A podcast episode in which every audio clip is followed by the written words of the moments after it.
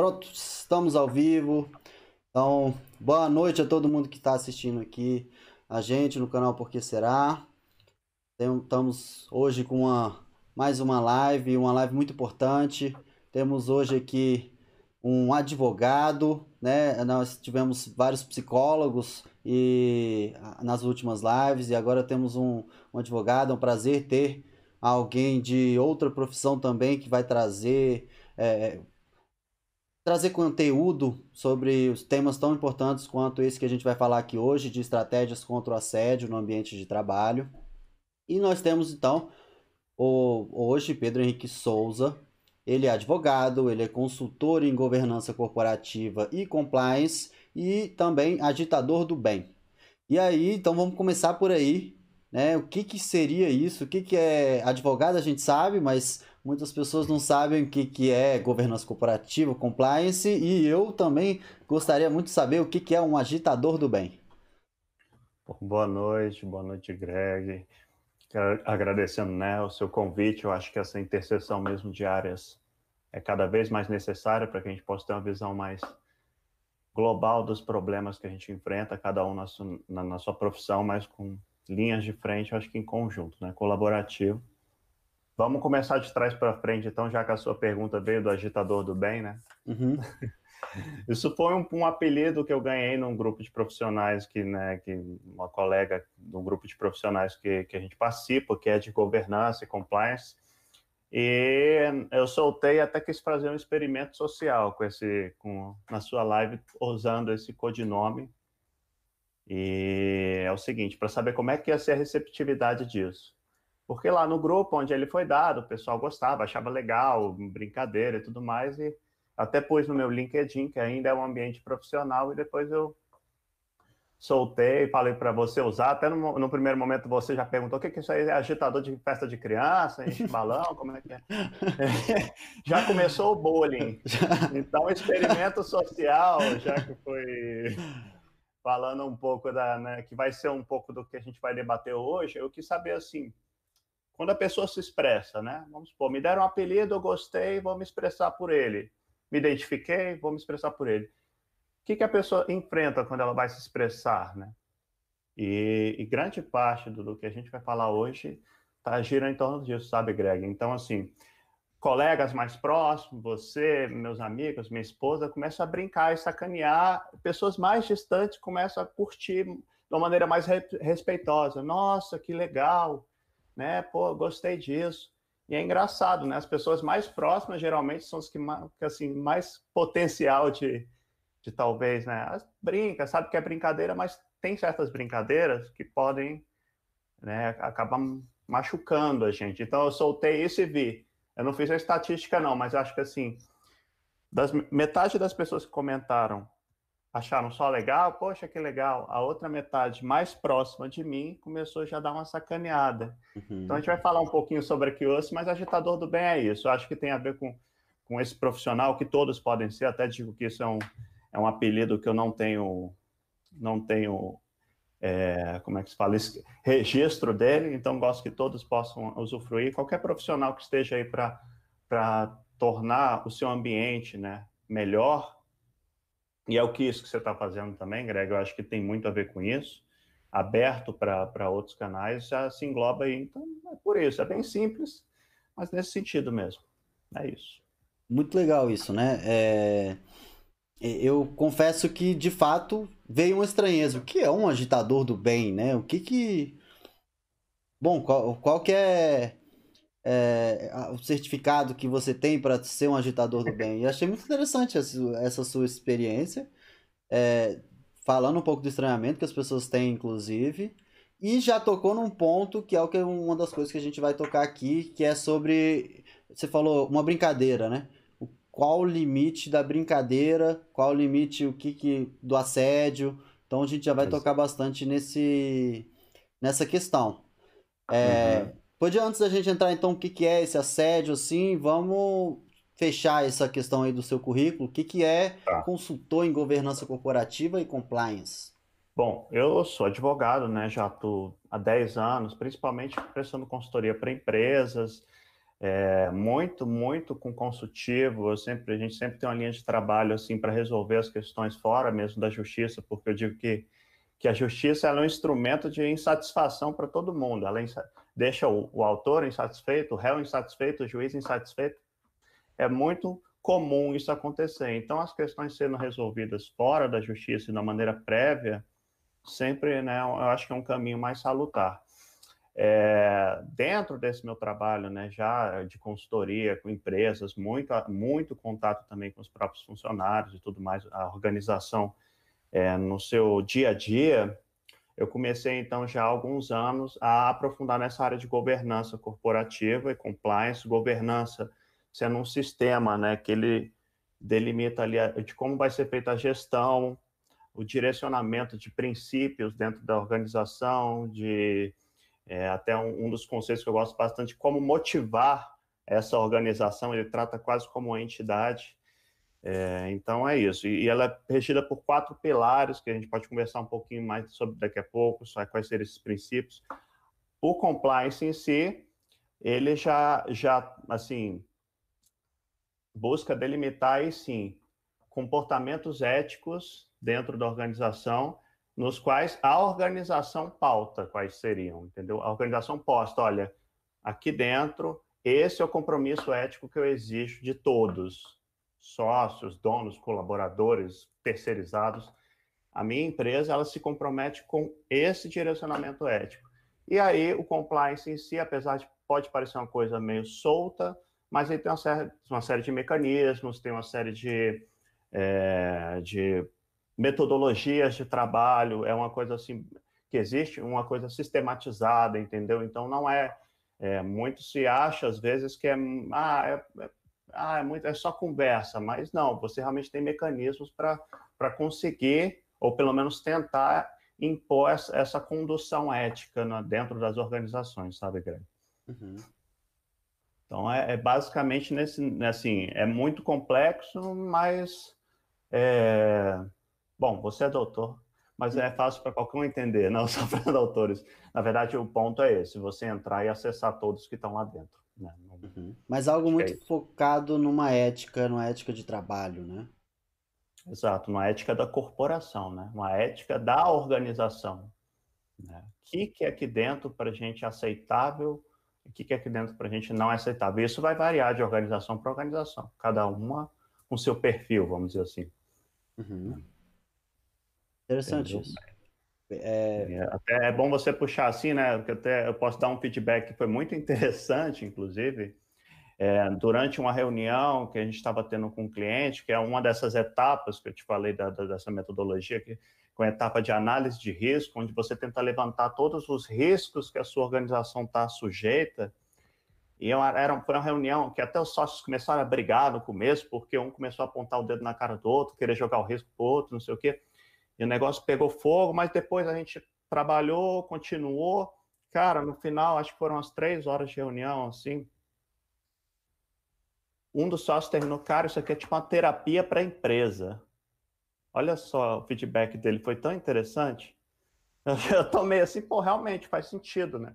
Geralmente a terapia, né, pessoal, né, mas você não faz a terapia na sua pessoa jurídica. Uhum. Eu gostei desse feedback, tem muito a ver com, com, com também o seu trabalho, né? acho que pode começar daí.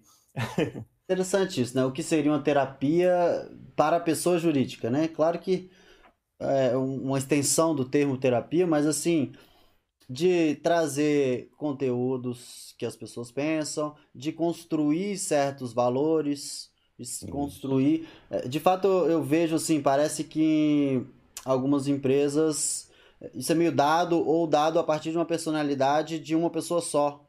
E não de uma pessoa jurídica. Aí seria da pessoa física que ocupa o lugar de chefe, de presidente, né? E o que você fala, o que me parece, se me corrija se estiver errado, que é qual é a importância da constituição de uma identidade e inclusive pautada pela ética, dentro da pessoa jurídica. Exatamente. Eu acho que essa, essa leva de o negócio é a cara do dono nem sempre é saudável. Né? A cara do nem dono sempre... pode ser horrível. É, exato. E às vezes a cara do dono não é propriamente o objetivo da empresa e as pessoas são diferentes novamente. Vamos pensar uma empresa que tem três sócios. Ela vai tomar a cara de um dos donos, provavelmente. Sempre tem um, né, um que às vezes assume o papel ali, mas o ideal é que haja um consenso e a criação de uma persona é, específica da empresa que seja distinta desses três donos. E essa persona precisa ter valores, essa persona precisa ter, é, né, ela precisa se comunicar com todo mundo, não pelo filtro, quer dizer, não, assim, não pelo filtro dos três donos, não pela tipo, a cara desses três donos, mas com a cara e identidade própria. Se você observar, isso é, é um fenômeno que está acontecendo cada vez mais, sabe, Greg? Eu, eu, eu vejo, assim, eu percebo. E pensando essa, pelo essa... lado psicológico, e recentemente eu estava até relendo num grupo de estudo um texto do Freud que chama Psicologia das Massas e Análise do Eu, que é assim, é, fala um pouco quanto a personalidade dentro de um grupo é, ela tende a construir algo mais uniforme a partir da figura de um líder. E trazendo isso para que a gente está falando aqui da empresa, seria assim: é, esse líder pode ser tanto o chefe, e aí não abarcar valores, tanto valores efetivos, quanto valores éticos é, ou valores é, é, que não são compartilhados tanto entre todo mundo, né? entre os sócios. Não, é, é uma empresa que tem um valor que não condiz com o que as pessoas que fazem parte né, acreditam, por exemplo. E aí uhum. isso, pensando aqui na minha cabeça aqui, é, isso faz com que a, a, as pessoas se identifiquem menos com a empresa. Se ela não possui certos valores, ou se ela não tem claro isso, né? Por isso a importância da sua consultoria, inclusive, de construção, identificação e construção desses valores. Exatamente, vira uma coisa mais, assim, é, de, até de mais fácil convencimento, né? Quando você enxerga na empresa, né, criada essa empresa, uma autenticidade, né, do que ela está vendendo, de como ela está vendendo, vamos falar assim, vendendo produtos, vendendo serviços, quando você enxerga essa autenticidade, esse, esse, esse trabalho de empatia do consumidor com essa empresa, ele é muito maior, né? Assim, é claro que você também pode usar a figura do dono, que seja do líder, igual você colocou, e é ótimo, as empresas têm usado. Quando o líder é um cara nota mil, use e abuse, sim, da, da, da, da figura dele. Mas até o líder nota mil, e até esses uns exemplos que a gente tem, ótimos exemplos, inclusive, a Magazine Luiza com a Luísa Trajano, né, é, recentemente está assim, um expoente, é, você vê que é uma coisa indissociável, mas você também sabe que existe a Magalu, a Magazine Luiza, e existe a Luísa Trajano. Mesmo assim, você consegue ver que são coisas diferentes. Uma puxando o serviço da outra, uma puxando mais para cima, né? Puxando com, com, com afirmações positivas a sua abordagem de que realmente os líderes, né, e dentro desse trabalho de, de governança, de compliance, a liderança, né, ela é essencial, é por onde ela, por onde o trabalho começa, né, Greg? Daqui a pouco a gente pode traçar um pouquinho, mas eu digo assim, a liderança é essencial, essencial, uhum. Né? Positiva, óbvio. A negativa a gente vai ver aqui durante a nossa live os, uhum. os as consequências. Uhum. Então vamos nessa, né? Vamos é, é, é chegar então nesse ponto.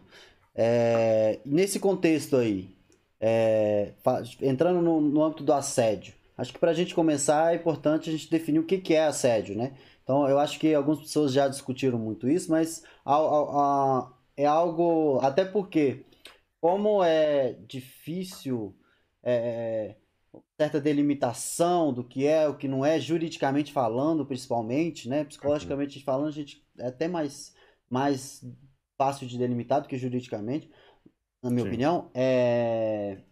Como é que você vê, né? Eu queria saber um pouco disso. Como é que você vê essa questão do assédio? O que, que é assédio? O que, que não é assédio? Uhum.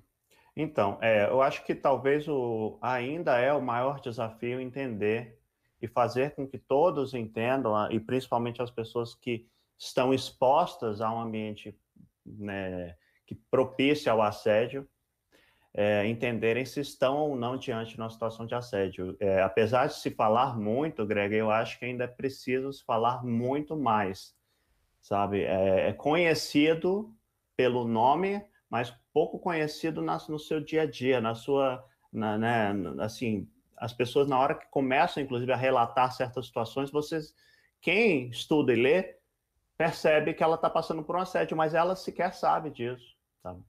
Ou também tem situações opostas da pessoa achar que está passando por uma situação de assédio e não acontecer. Mas eu acho que a nossa preocupação, inclusive, hoje aqui, é, é dessa conscientização do que seria. Para simplificar, né, eu acho que a gente pode também, para não, não, rebuscar demais o conceito, justamente porque a gente quer que, dê esse acesso das pessoas se realizarem dentro de uma situação de assédio, você pode entender como qualquer tipo de ação, né, que seja repetitiva e prolongada, então você precisa de um, de um caráter de repetição, e que ela leve a um desgaste emocional. É bem amplo, né? Vamos assim, já estou botando. É bem amplo. Mas uma das características muito fortes dentro do assédio, do assédio moral, vamos dizer assim, depois a gente vai nos tipos de assédio, é a característica de depreciação dessa, desse assediado. Você tem um elemento de discriminação, você segrega ele do meio por meio de uma discriminação, e aí você passa, então, numa maneira de né, assediando, você segregando ele do grupo, naturalmente você já vai criar uma situação de tratamento desigual e a pessoa vai começar, assim, a ter todas as consequências, seja de né, desmotivação, de estresse, é, evolução para quadros de depressão, que é muitíssimo comum por pessoas que passam por assédio, né? Justamente porque, pelo fato, inclusive, de ser repetido, você vive aquilo, você sai de casa, né? sai do trabalho, volta para casa e relaxa, mas no dia seguinte você tem que estar lá de novo enfrentando aqueles mesmos, aquelas mesmas situações. Mas, assim, resumidamente, uma situação onde haja um ato repetitivo e prolongado no tempo que te causa desestabilidade emocional, né? E geralmente ela é carreada com esse tipo de segregação do assediado do grupo, do restante dos funcionários, vamos dizer, já que a gente está dentro do ambiente de trabalho, a pessoa assediada ela tende a ser segregada pelo seu, né, por todas as questões que a gente vai falar do assédio, por é, apelidos, humilhações, é, questões de gênero, de, de, de raça, de é, faixa, né, classe social, tudo isso pega. Mas uma característica muito forte que a pessoa pode começar a fazer uma meditação para saber se ela está sendo assediada é o tratamento que eu estou tendo está sendo diferenciado dos colegas? Né? Eu acho que é uma primeira coisa assim. Eu estou sendo discriminada em relação a certas posturas, ou qualquer outra condição minha em relação aos demais colegas de trabalho, isso é uma coisa para entender o assédio moral individualizado. A gente vai falar um pouco mais depois sobre o assédio moral coletivo, mas o assédio moral individualizado ele sempre está ligado a essa discriminação do, da pessoa com o meio, o meio dos colegas, do chefe. Né, né? E você começar a identificar isso, não, realmente pega mais no meu pé, realmente é, dá em cima de mim, não dá em cima dos outros, sabe? Assim, é umas coisas assim delicadas, mas o fator da segregação, ela talvez seja uma das mais é, palpáveis para se identificar num primeiro momento, sabe, Greg? Hum. Acho né? interessante isso, né? É, isso é essencial para o meio jurídico também, né? Em termos de. É o que eu falo, assim, em termos psicológicos, a gente consegue é, é, identificar certas situações e trabalhar com elas sem necessariamente é, trazer algo objetivo, né? É, a pessoa sentiu que ela que houve uma violência e você vai tratar isso dessa forma e pronto. Se de fato é, foi mais ou menos daquela forma, não, ela está falando da vivência dela, aquilo é importante e é, aquilo é uma verdade e pronto. Agora, para o âmbito jurídico, começa a complicar um pouco a coisa, né?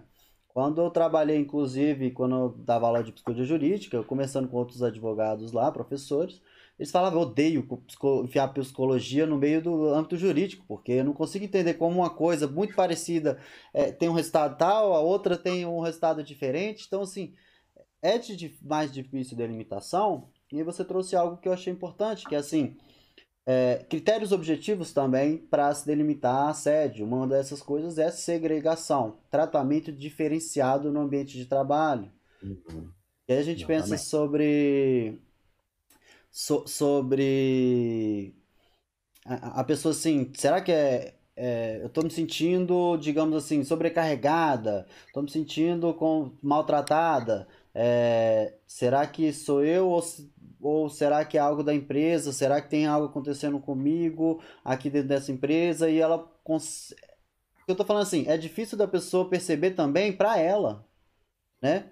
É, e é o que eu, as pessoas, inclusive, estão comentando aqui, ó. A Camila Fontes falou: acho que as pessoas têm dificuldade de identificar o assédio. Ou seja, tem que ter bem clara a definição da situação de assédio. Mas acho que é até mais que isso, né? Mesmo tendo clara a definição, é difícil de saber que você está nessa situação. É, assim, a análise do assédio, ela é caso a caso. Então, assim, até pedindo desculpa para o entendimento do colega que falou que não gosta quando mistura psicologia com, com direito, não é questão de gostar, é questão de necessidade, até porque eu vou te dar um exemplo.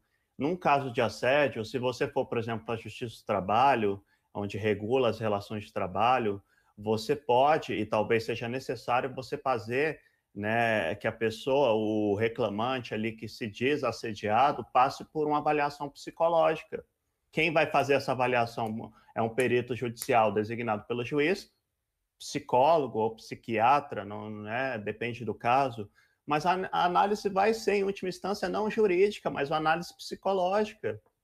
Então, assim, você falar que eu não gosto, até porque a lei ela é vaga, inclusive a lei em relação a você tem que manter condições de salubridade psíquica, física para o seu funcionário, ela é aberta.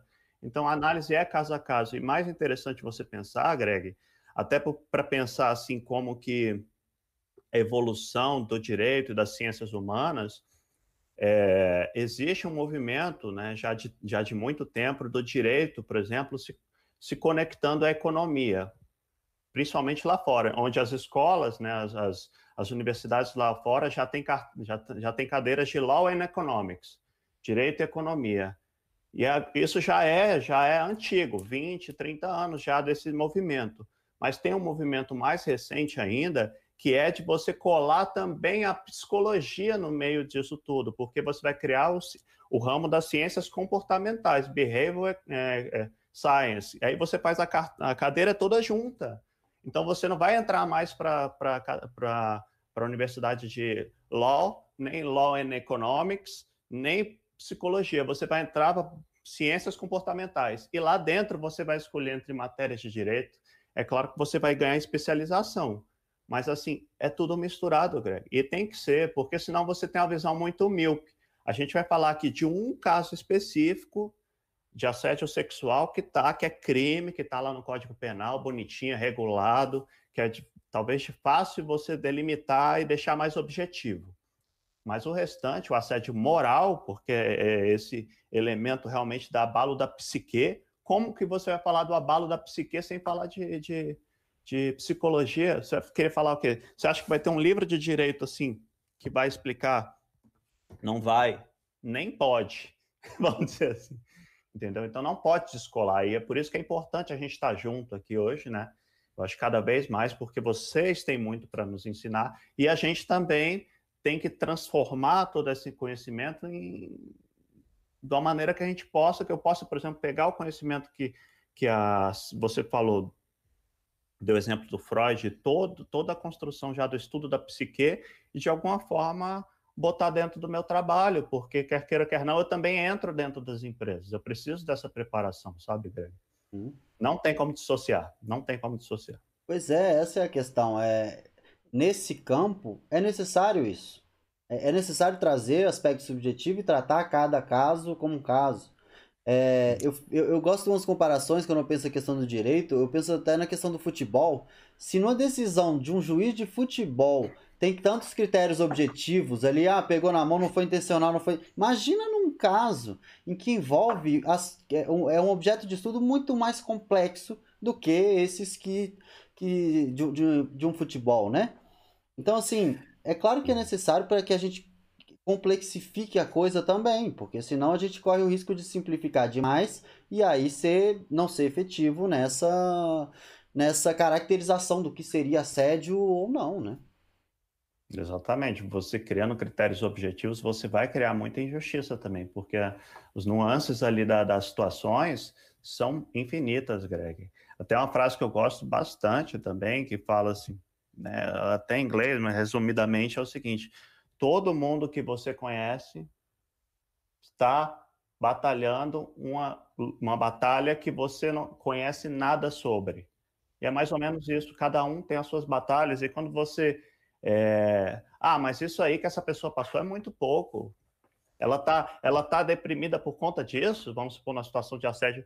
Para você pode ser pouco, ou pode ser pouco na, su, na sua ótica, mas o que ela está vivendo lá dentro é muito peculiar e justamente você, você ob, tornar isso não subjetivo é arriscadíssimo, porque você, quem vai ser quem vai ser o fiel da balança? Quem vai delimitar o que, que é ou não importante? Greg, você sabe, vocês psicólogos sabem, as menores coisas são capazes de, trans, tipo, de causar um, um caos na vida da pessoa, das pessoas. Então, não tem como, não tem como. Acho que também o, o direito, a psicologia, todo mundo já avançou para entender que realmente a análise é caso a caso. E aí que, que talvez seja a proposta? Que os profissionais que vão fazer essa análise sejam muito capacitados, muito gabaritados. Uhum. Porque senão, se eles não forem, eles vão também ser o meio da injustiça. E a gente tem que ser o meio da justiça. Seja eu aqui advogado, defendendo uma causa dessa, contra né, uma questão de assédio, é, seja também o, o, o, psicólogo, psiquiatra ou qualquer outro da área de saúde que vai analisar essa questão, a gente tem que estar preparado e conhecer esse contexto. Entendeu? Acho que é por aí. Uhum. Não, acho, né? eu acho que essa abordagem que você trouxe é necessária, é importantíssima, é exatamente assim como eu vejo que deve ser e vejo como psicólogo e fico muito feliz de ver, inclusive, é, você como advogado, né, é, com essa visão. Então, quando a gente está alinhado nessa visão, assim, eu fico até é, muito feliz com isso é, de tratar isso como um tema importante e distante. Fiquei pensando aqui na questão do. É, distante do dessa tentativa de objetivação assim que satisfaria mais o, o nosso desejo de, de ter um, um manual né? Uhum. E aí, aí eu fico mais tranquilo do que ser de fato efetivo, ser de fato acolhedor, ser de fato justo, né? É, Você falou essa questão da, da, justiça. É, tem uma pergunta aqui que eu achei interessante também, importante, que você trouxe o assédio como um ato repetitivo e prolongado no tempo, né? Isso. E aí a pergunta do Glaucio é: o ato isolado pode ser caracterizado como assédio? Então, essa pergunta é muito pertinente porque é, justamente pelo fator de ser repet, né, por ter essa condição de ser repetitivo, né, ser uma, uma, atitude contínua, realmente, por exemplo, a justiça trabalhista, ela considera o assédio como esse elemento sendo necessário da repetição. Mas um ato, um ato único, ele pode ser sim gerador de um dano moral. Você pode pedir um, um ressarcimento pelo abalo da sua psique, igual a gente está falando, sim, mas não vai ser caracterizado como um assédio, porque o assédio exige esse caráter de repetição, mas ele pode ser caracterizado como um ato, como um dano moral, né? Ou seja, um dano à sua psique. Então, assim, aconteceu uma situação extremamente constrangedora, isso por si não é assédio, mas isso pode ser reparado, né? Nesse caso, por meio de uma indenização, isso pode ser reparado, sim, é, até porque, novamente, o, o, a, a essência é dessa comprovação. O exemplo mais comum, né? Vamos supor assim, né? Pessoal fala de dano moral, mas eu vou, deixa eu tentar transpor um pouco para o trabalho.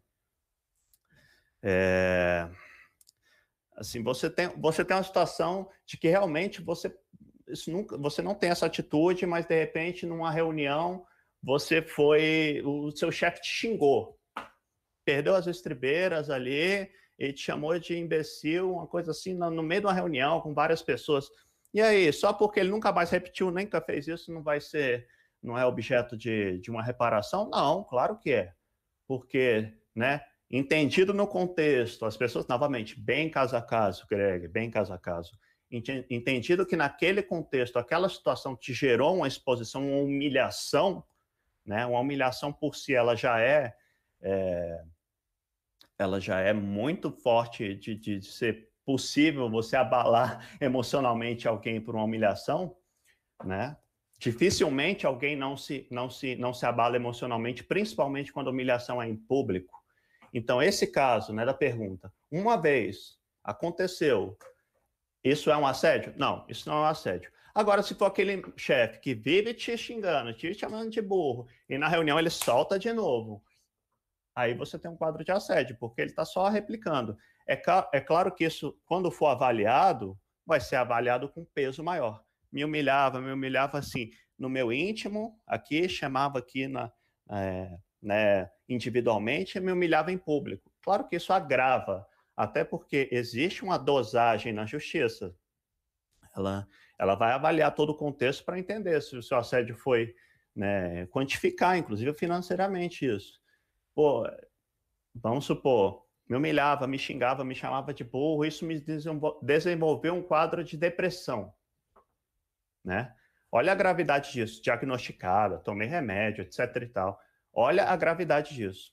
Agora não. Aconteceu que um dia ele me chamou de imbecil na frente de todo mundo.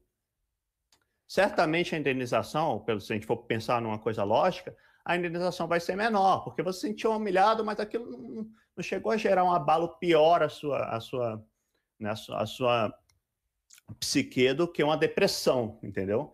Então, essas dosagens, isso vai ser feito, novamente, pelo, dentro do que a gente conversou, dentro de um subjetivismo. Como tem que ser, porque não adianta. Xingamento, tantos mil reais. Ah, então vou contar uhum. quantas vezes ele me xingou, multiplicar por 30. Uhum. Não dá. Não, porque cada um vai sentir diferente. Você passa, ah, quatro olhos. Uhum. Para mim, às vezes pode ser, né? Pode ser forte, para outra pessoa pode não ser, depende do contexto, Greg, novamente. Acho que é por isso. Mas esclarecendo, um ato isolado só, ele é um assédio? Ele pode ser caracterizado assédio? Não. Ele precisa ser perpetuado para que seja, então, o contexto do assédio caracterizado. Mas ele pode ser indenizado. Uhum. Ele pode ser, né? Porque ele pode gerar um abalo à moral, né? A sua dignidade, vamos dizer assim. Eu acho muito é. importante isso que você está falando, porque é, eu acho que de vez em quando as pessoas têm um pouco essa concepção, né? Ah, isso não é assédio, então é como se não fosse nada. Não, não entrou na definição de assédio, e aí juridicamente, ok, não vai entrar na definição de assédio, mas vai entrar em outra, porque algo aconteceu. Então, se Exato. algo aconteceu, algo precisa ser respondido, algo precisa ser levado em consideração, e mesmo saindo do, da definição do conceito de assédio, mantém a, a, ele dentro de alguma coisa, não vai, não vai ficar esquecido. Exatamente. Qualquer dano ilícito, ele é indenizável, né? ele é reparável. Que, vamos destrinchar um pouco mais português das pessoas. Qualquer ato que cause um dano a alguém, que seja é, proveniente de um ato é, ilegal, que seja um ato que é proibido, falando em ilícito, mas um ato proibido, ele pode e deve ser reparado. Então, essa é a essência da responsabilização, seja na esfera civil, seja na esfera trabalhista. Por que, que ouve muito falar que as pessoas ganham indenização quando tem o um nome negativado? Porque tem tanto caso que, inclusive, a jurisprudência já falou. Cara, você ter seu nome negativado já te gera um abalo psicológico. tipo assim, já se estabeleceu que isso nem se discute mais. Então, isso por si só já abala uma, uma psicológica, pode ser pouco, mas abala de todo mundo. Então, tem um, um entendimento de que você ter o seu nome sujo, o seu crédito na praça maculado indevidamente, é claro que se ele escrever para uma coisa que você deve, isso não é ilícito, né? Óbvio. Mas se ele te inscrever por uma coisa que você não deve, isso é ilícito. Logo, por isso que tem indenização. É bem comum essa indenização, inclusive as pessoas conhecem bastante. Ah, negativou meu nome indevidamente. Por que, que você recebe a indenização? Porque o tribunal já tem um entendimento de que isso gera um abalo na psique das pessoas. Uhum. Então você vai receber. Por isso também que a indenização não tem. Ah, quanto que eu vou ganhar, doutor? Uhum. Olha, o juiz vai analisar. É claro que assim, existe já mais ou menos um, um parâmetro, porque os casos são muito repetidos, mas tem gente que ganha mil, tem gente que ganha 10 mil. E qual foi a diferença dos casos? Cara, muitas vezes não foi muita diferença. Foi até o próprio juiz, com o senso dele de, de, de, justiça, né? Que entendeu por isso ou por isso, mas ele vai analisar caso a caso. E isso acontece para qualquer dano, é caso a caso. Ainda mais quando é psicológico, Greg. Uhum. Psicológico é imaterial. Uhum. Você não tem como quantificar a dor de alguém. Sim, é, exatamente isso. Tem uma outra dúvida aqui do Glaucio, que ele falou dessa questão do dano moral e ela pergunta também se dano material também seria possível. De tratamento psicológico decorrente do abalo emocional, da humilhação. Ah. E a, a, chegando em outra pergunta aqui também da Cláudia, que é qual o tempo após o fato gerador do assédio que podemos recorrer? Então, aí a gente vai entrar um pouco naquela conversa até da união estável. Quanto tempo eu estou hum. de união estável? Eu estou junto com ele. Olha, não existe nada, novamente, ob objetivamente falando por, por quanto tempo eu tenho que aguentar esse assédio. Hum. Bem a verdade, né? Uma das coisas é que você não precisa aguentar um assédio. Inclusive, se você começar a passar por uma situação de assédio, a justiça, inclusive, te garante para que você possa pedir né, a rescisão do seu trabalho como não um pedido de demissão, mas você dá uma justa causa no empregador, quem está te empregando, porque ele permitiu um assédio no ambiente de trabalho. Então você tem, pode sair desse trabalho porque ele não zelou pelo ambiente para te, te, te dar essa, essa saúde psicológica. Então não existe um prazo. Bem, a verdade é que se isso já estiver acontecendo, primeira coisa, você, né, se for uma empresa que existe essa abertura, buscar se isso não tem como ser resolvido internamente, alguma forma de que isso cesse. Canais de denúncia, a gente pode falar um pouquinho sobre isso daqui a pouco. RH sempre são muito, muito atentos a isso, até porque está dentro da formação né, de quem vai trabalhar. Muitos psicólogos estão na área de RH, né, trabalhando dentro. De... Então, eles têm expertise para trabalhar esse tipo de questão. Você não conseguiu, né, a empresa não teve essa abertura, você não precisa, ah, eu tenho que esperar tanto tempo até dar meu assédio moral. Não. Bem, a verdade é que se você já sofreu ato, alguns atos em sequência, é, muito provavelmente, inclusive, eles têm a tendência, como toda violência, de aumentando, é, cesse, você não olha. Não, eu vou, aqui eu não fico, ou eu busco um meio da empresa se resolver, ou se ela não se resolveu, tem a alternativa de dar por rescindido porque você não, não, não, não me propicia um ambiente de trabalho saudável. Então, não tem muito isso de esperar. A pergunta né, anterior de que se esse, esse ressarcimento dos custos com esse tratamento pode ser pedido, sim, justamente porque foi um ato que te pôs numa condição de precisar de tratamento, de precisar de ir ao psicólogo, ao psiquiatra. Agora sim, você tem que ter muito bem comprovado de que foi aquilo a causa disso. Né? Esse que é o grande desafio. Olha, eu era uma pessoa que vivia uma condição estável, dentro do possível, né, Greg? Mentalmente, acho que falar assim, estabilidade parece uma coisa meio, meio, ainda mais nos dias de hoje. Mas era uma pessoa assim, levava a minha vida. Foi quando eu entrei e a partir de um determinado momento que realmente, né, minha vida desandou e eu, eu, entrei em um quadro depressivo, precisei de tratamentos, etc. Então, isso pode ser ressarcido, sim. Sabe? É interessante. Mas, assim, e é mais fácil, porque isso é quantificável. Novamente, é mais fácil do que a outra. É, do que o outro, outro viés, que é o psicológico, subjetivo e material. O material é mais fácil né, de quantificar. Eu acho que cabe agora a gente entrar num ponto que é assim.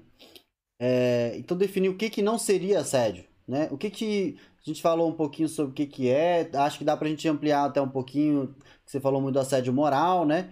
É, talvez trazer alguns exemplos e também outros tipos, né? O que, que, que mais é assédio? Tem assédio sexual, é. né? Que tem é, lá na cartilha, inclusive já deixo aqui a recomendação. O Pedro produziu um documento que está aqui na descrição. Coloca aqui na, des na descrição, você pode ver ter acesso a esse documento, está muito didático, que fala um pouco do que a gente está falando aqui e traz também exemplos. Eu achei muito didático, até parabenizo por esse material. É, ficou muito claro, muito fácil de entender. Mas acho que cabe a gente entrar nesse ponto agora, né? O que, que é assédio, o que, que não é. O, o assédio é sempre de um. A gente está falando muito de exemplos de um chefe com um funcionário, tem assédio de outras formas, horizontal, vertical. Exato. Eu acho que a primeira coisa é entender isso, né? É claro que o exemplo mais claro e mais óbvio que vem na nossa cabeça quando pensa em assédio é do chefe com seus subordinados, da figura né, hierarquicamente acima para com seus subordinados. Isso é porque é o mais comum, de longe. né? As pessoas em situação de poder, e talvez até você possa dar um, um, um, uma explicação psicológica para isso, mas as pessoas em situação de poder, elas têm, esse, é, parece que tem, você ganha um, um status ali de poder tratar quem está abaixo de você, vou até pôr um, grande, é, como inferior. Não, ele está hierarquicamente abaixo de você, mas ele não é inferior como pessoa a você, mas isso acontece, então é o mais comum que é o que a gente chama, né? Os tipos de assédio, como que eles ocorrem? De todos os jeitos, ele corre. O mais comum é esse que a gente está conversando. É o assédio moral vertical. É bom porque agora, em tempo de pandemia, né? Isolamento vertical, inventaram um tal de isolamento vertical, horizontal. Daqui a pouco tem um diagonal. É, tudo para fugir de, é, do compromisso de ficar em casa, né? Precisava deixar essa registrada, Greg. Mas é o seguinte, tipo, o mais comum é o vertical, ou seja, na linha de hierarquia verticalizada, descendente, ou seja, de cima para baixo, o chefe com seus subordinados. Mas pode acontecer ao contrário, os subordinados assediando o chefe. Sim, junta um grupinho e fica espalhando questões sobre o chefe, fica, fica dificultando o trabalho do chefe, pode acontecer. Você trouxe o exemplo do futebol, um dos lugares que mais acontece o assédio moral vertical ascendente, que é o de baixo para cima, é o futebol, onde aquele grupinho de jogadores, principalmente quando tem os jogadores famosos, eles se fecham contra o técnico. Cara, o cara não trabalha, os, eles assediam o técnico muitas vezes, até o cara pedir as contas. Quantas vezes a gente não vê isso? Em empresas, isso também acontece muito, Greg. Uhum. A pessoa que está numa situação de chefia nem sempre é fácil. Quem já foi chefe entende, sabe que é difícil também. Então, se tem aquele grupo de pessoas que se junta para discriminar o chefe, ou seja, isolá-lo da estrutura, tornar aquele chefe né, Olha, a nossa mira é derrubar esse cara. Quantas vezes a gente não vai falar isso? Vamos derrubar esse cara? Então, existe esse é, vertical, de cima para baixo, mais comum, de baixo para cima, e também outro muito comum, o horizontal, que é entre colegas que estão na mesma condição hierárquica. Esse é o assédio moral horizontal. É um colega falando do outro, discriminando, ou vários colegas que se juntam num grupinho para falar mal do outro colega, né? Para discriminar o outro. Isso é muito, muito, muito comum. Cara, tão comum quase quanto o chefe discriminando. E muitas vezes o chefe também é um compromisso do chefe, até porque é um líder eleito, vamos dizer assim, é observar se dentro dos subordinados dele, e quanto mais alto né, você estiver na organização, mais a sua responsabilidade de observar se abaixo de você não está acontecendo esse tipo de assédio entre os pares. Uhum. Né? Eu acho que muitas vezes o chefe realmente ele interpreta às vezes como competição, ou, sabe, ou deixa passar porque está cheio de tarefas, gente. Isso é péssimo. Isso vai afetar todo o seu compromisso, sabe? Eu acho que enxergar isso, novamente, estão recapitulando. Vertical, de baixo para cima, o mais comum. O chefe assediando o subordinado. Também acontece de baixo para de, de cima para baixo, é o mais comum. De baixo para cima também acontece. Pessoas se juntando para derrubar alguém que esteja em cima, para né, discriminar, qualquer coisa do tipo, dificultar o trabalho. E o horizontal, e também tem o que a gente começou, que é o, acesso, o assédio institucional. Esse já é mais complexo, porque é como se fosse aquela PJ que a gente falou lá no início, que é uma persona, assediando todos os seus colaboradores. Assim, né? Hum. Quer dar um exemplo? Hum. Covid, volta às aulas, professores, olha o que está acontecendo professores estão sendo compelidos a voltarem para a sala de aula sob pena de serem demitidos. Isso é uma situação Sim. de assédio? Sim, pode ser interpretado, porque é o seguinte: você, escola, me garante que eu vou voltar para um ambiente completamente salubre? Sinceramente, Greg, no cenário atual, a escola não tem como garantir isso. Agora, sim, você, assim, você tem que ter condições de dar transparência para os seus funcionários. Você não pode chegar e simplesmente impor uma decisão dessa, voltem às aulas, senão vão ser demitidos. Porque, tipo assim, você põe o funcionário numa situação de, tipo assim, e aí?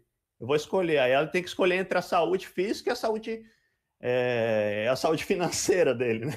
Uhum. É uma uhum. coisa muito louca, assim. Então você põe, você estressa o seu, o seu, os seus funcionários é, de uma maneira talvez de, é, indevida. Eu fiquei sabendo de casos, inclusive de escolas que falaram para os professores que iam voltar, inclusive os professores tinham que apresentar um, um, tinham que fazer o teste do Covid, mas a escola não ia pagar, os professores que teriam que pagar. Eu falei, gente, assim, fiquei, quando eu ouvi essa história, eu não acreditei, mas é verdade. Eu falei, olha, o que a escola está fazendo. Agora, assim, o que, que ela poderia fazer diferente? Ah, Pedro, mas você está falando assim porque se, se a escola não voltar, ela vai falir. Ela não tem como conversar melhor, então, com seu, com seu corpo, entender é, qual seria o melhor cenário? Ela chegar e jogar as claras. Olha, professores, a nossa condição financeira está assim, assim, assim, assim. Se a gente não voltar às nossas receitas de tal, tal, tal maneira, você pode dar transparência para esse processo e botar as coisas mais às claras e falar para ele: a gente tem que voltar, caso a gente não volte, a gente vai ter que demitir. E aí os professores também podem se entre si colegiar e falar: gente, vamos voltar ou não vamos voltar, por mais que alguns tenham que demitir. Mas quando a atitude é de imposição, né, ela é muito danosa, porque quando você impõe alguma coisa, você está com certeza respeitando várias condições. E aí, falando aquele negócio, o negócio é a cara do dono, e se o dono não se importa com essa, com essa pandemia? Meu irmão, não, ah, isso é exagero, sabe? Se o dono da escola não se importa e impõe esse tipo de pensamento sobre, sei lá, quantos funcionários ele tiver, estou falando de professor, mas a escola tem, por exemplo, um quantitativo de administrativo também funcionários de limpeza, etc. e tal. E aí? Né, isso, isso, isso você tem que ser levado em consideração. Eu acho que ouvir a outra parte evita muito esse tipo de assédio é, coletivo, sabe? Assim, quando você impõe, não, quando você consensua, ou pelo menos dá uma abertura para buscar o consenso e é transparente, por que, que a gente está voltando? Ó, a gente está voltando porque se não voltar, vai quebrar. As pessoas se solidarizam com isso. Ou é diferente, fala, não, vai voltar porque eu quero que volte. Entendeu? É, é delicado. Mas, novamente, é caso a caso. Mas uhum. tem como trabalhar isso, sabe, Grêmio? Mas acho importante você falar isso. Eu acho que muitas pessoas não sabem disso. Eu mesmo não sabia que isso poderia ser considerado uma situação de assédio. É, conheço pessoas, já imaginei esse cenário. Eu pense, sempre pensei esse cenário, ó. Pensando no cenário político que a gente está vivendo aqui agora, de volta às aulas, aberturas, sem a exata diminuição dos casos, com le muitos leitos ocupados nos hospitais e tudo mais, é, que haveriam situações em que as pessoas é, seriam forçadas a voltar para o trabalho, mas não se sentiriam confortáveis a voltar para o trabalho, não concordariam com essa decisão. E não deu outra, eu né, tenho ouvido muitos relatos nesse sentido de pessoas, inclusive, que se consideram um grupo de risco, né? É, e pessoas que pediram demissão pra, porque foram, né? Ou, ou volta ou, ou, ou tá fora. E eu acho que entra nesse lugar, fiquei pensando aqui do no agitador do bem, fiquei pensando assim, o que você tá falando é de um certo bom senso, né? De que a diferença entre um assédio de é, quem não voltar vai ser demitido, isso é uma frase mais assediadora do que, pessoal, é, a empresa vai quebrar se não voltar agora, então a gente vai. Vamos pensar em soluções aqui, podemos pensar inclusive em conjunto sobre soluções. É, quem são as pessoas em risco, se manifestem dessa forma, quem é, é, está mais está ok para voltar, quem não está ok para voltar. Então, assim, é, existe também um, um, caráter de comunicação, né? De, o assédio se caracteriza a partir. A gente falou sobre exemplos, xingamentos, falou sobre discriminação, falou. Mas, é, é, inclusive no, na, no material que você trouxe, tem alguns vídeos que você indica que fala sobre a, a comunicação, como passar uma mensagem, inclusive parecida, não caracterizando como assédio. Do tipo, é, digamos, naquele mesmo assédio horizontal, é, horizontal não, vertical, né, de cima para baixo, do chefe com, com o funcionário, de falar, ó, esse trabalho aqui tá horrível, você é um imprestável, você é horrível e você não serve para nada. Isso é uma situação que ele pegou okay, de um trabalho que não ficou bem feito e trouxe para uma situação de assédio. E aí, pra, como é que poderia então ser feito de uma forma mais ética e até eficiente? E é, esse é o entendimento da, da lógica do assédio. É entender que esse, isso não é eficiente e causa danos ao outro.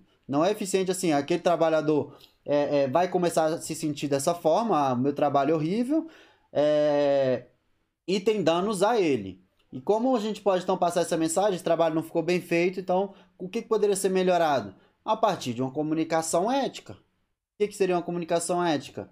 É, você pode falar, ó, esses pontos aqui podem ser melhorados, ó, é, aqui ó, faltou tal coisa, aqui não, ó, isso aqui ficou bom, isso aqui ficou legal, então segue mais essa linha aqui. E, ou seja, há uma questão, a gente fala da linha tênue, mas a linha não é tão tênue assim quando a gente pensa sobre isso, né? É, é dessa forma. É a gente entender que, assim, é, dá pra gente caracterizar, de fato, apesar de, de, da linha ser tênue quando a gente trata de aspectos subjetivos, mas que o, o, esse exemplo que eu dei agora, que é o, exatamente o que está lá no, na, no seu material, é, ele mostra o quanto que existe também uma discrepância, discrepância tão grande entre o assédio e uma comunicação ética eficiente que não causa danos à pessoa ou, um mínimo de dano também.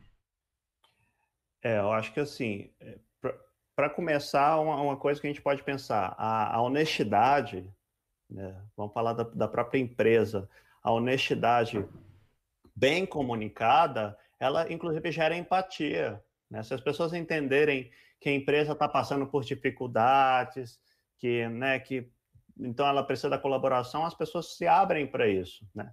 Então, mas precisa ser honesta mesmo. Você não pode arrumar um pretexto para discriminar, né, para tomar uma atitude e aí quando você é desonesto, que acho que muitas vezes acontece, que é onde tem ali a falha na comunicação, porque se você fosse comunicar honestamente, você vai estar tá falando, não, eu quero voltar porque eu quero voltar, por exemplo, nesse exemplo aí do que a gente falou da, do, da volta do Covid, né? É bem, bem complicado. Mas assim, é, então a honestidade eu acho que gera empatia. E dentro até do material que eu, que eu coloquei, eu acho que um dos grandes, eu ponho até como antídoto do dano moral, do dano do desculpe do assédio moral, é a atitude empática, de, de exercício da empatia. Realmente é entender como você né? É, é muito óbvio, mas às vezes a gente se esquece como a gente acha que é a melhor forma de levar a nossa comunicação, como a gente gostaria de receber aquele feedback. Vamos dizer, você falou no exemplo de um feedback de um trabalho que foi,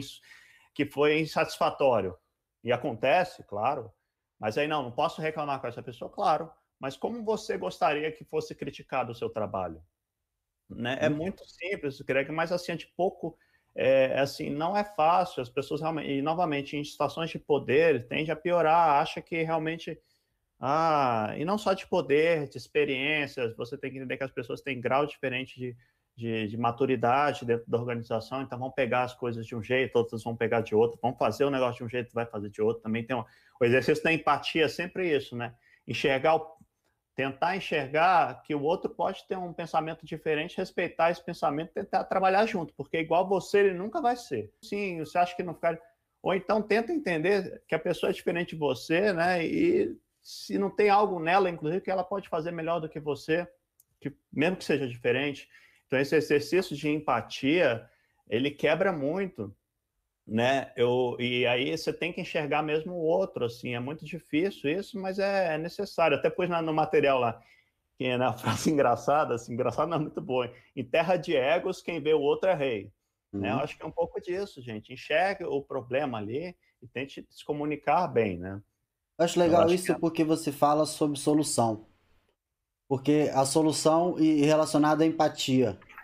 E o que, que seria isso, né? Essa questão de uma solução relacionada à empatia, de que o assédio é, é uma, a luta contra o assédio é uma luta cultural contra é, anos em que o outro não foi considerado. O, o, os aspectos do funcionário, é, eu fiquei pensando, eu fico pensando de, em bullying também. De com, o quanto que tem uma semelhança sobre essa Total. questão é, do assédio com a questão do bullying. De que, assim, é, eram comportamentos que eram normatizados, assim, eram normais.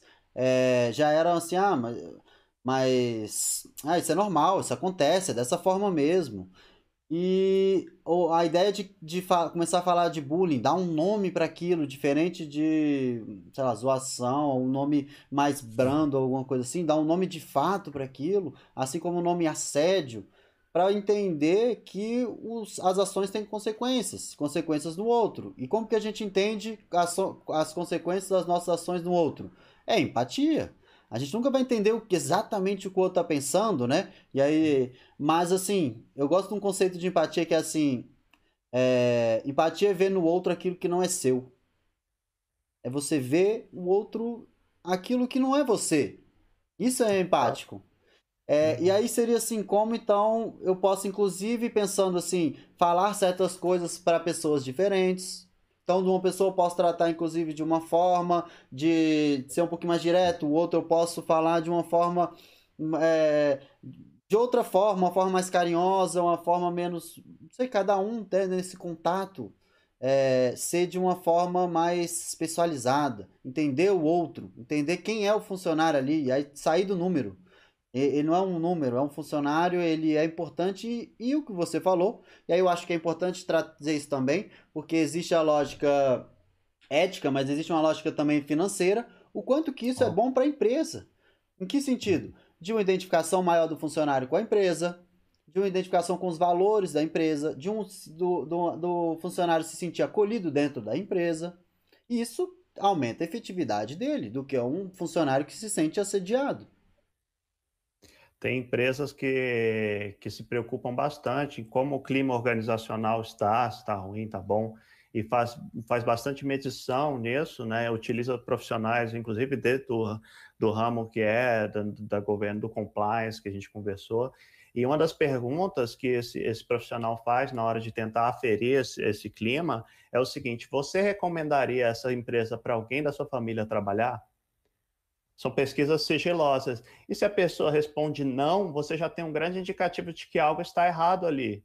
Agora, se a pessoa responde nossa, com certeza, quer dizer, ela, um ente querido dela, ela gostaria que tivesse aquele ambiente. Então, a gente é muito, né, esse negócio da empatia, é claro, quanto mais próximo da gente, a gente é empático, geralmente, com quem é próximo da gente. Quanto mais distante, mais antipático. E, e assim, a gente gerar, então, essa empatia com, com todo mundo, é necessário. Você falou a questão do bullying.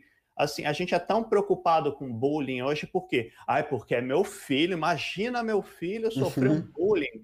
Mas a gente é incapaz de falar sobre o bullying dos adultos, que é o quê? Que é o assédio. Uhum. Né? O bullying dos adultos é a gente fazendo bullying. Isso aqui, gente. Só que a gente está muito, né? Novamente, é uma evolução. A gente tratar esse, o assédio, sim, é, cara, é muito parecido, muito parecido justamente porque essa, né, o bullying tem todas essas características de segregação, discriminação, de inferiorização.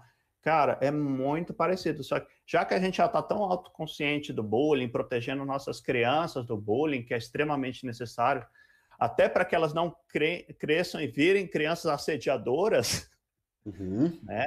Tem sempre aquela lógica do filho, você queria que o seu filho fosse o mordido ou o que morde? Uhum. Né? Tem pessoas, eu queria que meu filho mordesse. Uhum. Quem vai morder. Só que em vez de morder, a gente morde de outras formas, a gente morde de outro jeito quando a gente é adulto, mas a gente continua mordendo. Uhum. Né? Então, assim, voltar um pouco o olhar também para o nosso ao redor. Né? Nossa, bullying, bullying. bullying só lembra das crianças. Uhum. Mas a gente sofre bullying, Greg. todo mundo sofre, nós, principalmente né, no ambiente de trabalho, que a gente está ali muito parte do nosso dia, a gente está ali, é natural. E aí vem a brincadeira, às vezes também até que ponto essa brincadeira que você está fazendo é uma brincadeira, tipo assim, que realmente ela é ingênua, porque, cara, a pessoa às vezes pode não gostar, sabe? Ela pode aceitar, mas pode não ser saudável. Você tocou no outro ponto muito interessante, que aí vamos pegar um pouco mais no bolso. Isso tem estudos, mais estudos, mais estudos de que um ambiente saudável ele é mais produtivo, ele é, sabe, assim, você manter as pessoas num ambiente saudável, né, psicologicamente, você tem estímulos aí, a, a pessoa produz muito mais. É, tem empresas que estão passando por sérios, por mal, maus bocados em questão de assédio moral. É, a gente fala das, das gigantes, por exemplo, o próprio Google, que tem aqueles parques, né, que, os campos gigantes, a galera trabalhando em cima do puff jogando ping-pong, né? Você tem essa visão assim, mas uh, o Google está com casos de assédio institucional muito sério, né? Que não é só você dar isso, não é só você deixar o cara trabalhar no puff que está tudo bem. Não, dependendo de como você coloca metas, pressão, é, uma rivalidade absurda que rola no Vale do Silício, muito, porque todo mundo, a galera toda que é crânio, vai para lá conseguir emprego, então você está sempre na mercê de ser despedido se você pisar fora da linha. Então são coisas que a gente não enxerga. Você, nossa, sério que tem assédio moral no Google? Tem, gente. E não é o fato dele poder toda hora pegar um picolé e jogar ping-pong que tira esse fator. Às vezes o cara que está dentro de uma baiazinha está tá sendo muito mais bem tratado do que um cara que tem mais liberdade, vamos dizer assim. É difícil, é tênue, entendeu, Greg? Uhum. Mas assim. É tênue, é... mas a diferença está nesse lugar da empatia, né? Então, assim, como é que a gente descobre que a gente cometeu um assédio? Acho que dá pra, pra pela nossa conversa a gente saber Pergunta pra pessoa. Exato. Exato. O que eu fiz é, te, te magoou de alguma forma? É, eu, eu acho que, assim, é tão raro alguém perguntar isso, né? É, é, é porque claro. aí seria. É uma atitude difícil, né? Nobre da pessoa falar isso, né? Porque ela vai ter que lidar com a culpa. Eu, pô, causei mal para outra pessoa. E aí, então, a luta também contra o assédio é essa luta contra a ideia do mimimi. Que é assim, ah, fulano tá de mimimi. O que, que é um mimimi se não é o, o, oposto da empatia? É assim, ah, não fiz nada demais, não. Eu sempre faço isso. Já fiz muito isso e tal. Assim, é, isso aí é normal, não, não, fiz nada demais. A pessoa fala, tá claramente, extremamente incomodada, fez uma denúncia de assédio. E então, assim, a luta da cultura do mimimi. Mimimi é você descaracterizar o outro, né? Você falar assim, ó, o que você está sentindo é... não importa. É pequeno. É pequeno. É pequeno. É, para mim não importa. E aí vem aqueles preconceitos. Mas eu sempre tratei as pessoas assim, cara, mas é o seguinte, as pessoas não são mais as mesmas, a sua organização já não é mais a mesma, o mundo, seus consumidores já não são mais o mesmo, você simplesmente não pode mais tratar as pessoas assim. E fazer as pessoas entenderem que elas têm que mudar de comportamento, aí, Greg, é a peleja de vocês. É. Sabe? e assim... a grande dificuldade é. Qual que é a grande dificuldade? É você ver que você não está sendo um assediador hoje. Ah, eu sempre fiz isso, eu sempre fui assim. Quer dizer que você sempre fez assédio sem saber. exato, exato, exato. Então por isso é mais difícil exato. reconhecer, né? Não é uma atitude, ah, eu vou reconhecer o que eu fiz, eu fiz algo agora, pô, foi mal, tal, beleza, mas não. Eu fiz agora, eu fiz ontem, eu fiz anteontem, eu fiz a minha vida inteira, eu vinha fazendo aquilo há muito tempo e eu achava que era ok. Aceitar que não era é assim, exige muita, eu diria assim, exige uma terapia, exige é, é uma abertura que não é fácil. Greg, você tem até conhecimento de causa e tem muita dúvida, por exemplo, nessas pesquisas que falam que o número de denúncias de assédio, por exemplo, até assédio né, sexual, de, é, de, também de violência doméstica, cresce a cada ano. Aí a gente fica na dúvida: cresce porque o, o, quantitativo cresce ou cresce porque as pessoas mais conscientes do, do assédio denunciam mais né, da, da, dessa violência? É, é difícil mensurar isso, mas ao mesmo tempo acho que as pessoas ganhando mais consciência é óbvio e tem que crescer mesmo. Crescer não necessariamente é ruim, porque mostra que as pessoas estão se rebelando contra esse tipo de, de ah, mas olha, eu sempre, o chefe sempre pôde me xingar numa reunião. Talvez isso, alguns anos atrás, fosse realmente aceitável, porque era como nossos pais eram. E assim, gente, não é mimimi, a questão vai mudar. Se você não mudar junto com a empresa, quem tem que sair é você, não é seu funcionário. Uhum.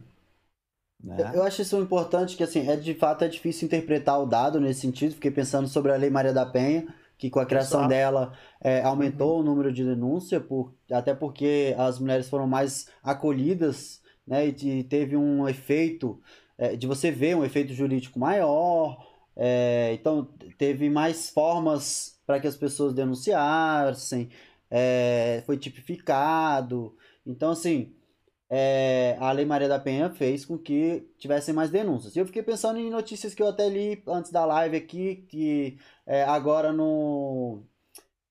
É, tem uma, uma, reportagem da Folha recente falando sobre a quantidade de assédio é, denunciada por servidores públicos tem crescido muito, em termos de uma a, por dia, praticamente. E, e a questão que eu, que eu penso sobre isso é assim: é um pouco da importância do que a gente está falando aqui, sobre a vivência do assédio e identificação do assédio, tanto por parte do assediador e quanto por parte da pessoa que sofre assédio. É, tem algumas pesquisas, quando eu, pensando aqui sobre quando eu estava estudando Lei Maria da Penha, tem algumas pesquisas e aqui passavam alguns questionários para as pessoas de falar assim, ó, é, responda aqui, você já cometeu algum tipo de violência contra a mulher? Aí a pessoa colocava lá, aí beleza. Aí depois o outro item era, você já fez alguma dessas coisas? Aí tem, tava lá, é, pegou a, os, os pertences de, de, de, dela e escondeu é, para que ela não, não saísse de casa. Você Sim. bateu, xingou, sei lá o quê. Aí as pessoas marcavam. Então, assim, as pessoas marcavam, não, nunca cometi, não. mas fiz uhum. aquilo. Ou seja, Exato. é uma dificuldade de identificação sobre o que é que, que seria, então, essa violência contra a mulher. E eu acho que cabe a mesma coisa para o que a gente está falando aqui. Tanto de identificação do autor, quanto até da identificação para a pessoa que recebe. Que aí eu fico pensando nesse lado também, por exemplo, para a pessoa sentir que teve um direito violado ou sofreu algum tipo de violência, ela tem que entender que é, é, ela é um sujeito de direito, que ela teve um direito violado ali. Se ela não se sente dessa forma, ela não vai conseguir identificar, ela vai sofrer violência, mas não vai conseguir identificar para poder denunciar e entender que aquilo tudo que ela está passando não é normal, não é comum, não é, é, é, é, é não era para ser assim, que de fato está acontecendo uma violência ali. É isso, o Brasil é um país machista, racista, mais misógino do que a gente imaginava, é cheio de, de mazelas. E, e tudo isso são, são elementos que para inferiorizar né, essas minorias. Homofóbico. E quando você inferioriza, o que, que você faz quando você inferioriza? Você pisa em cima.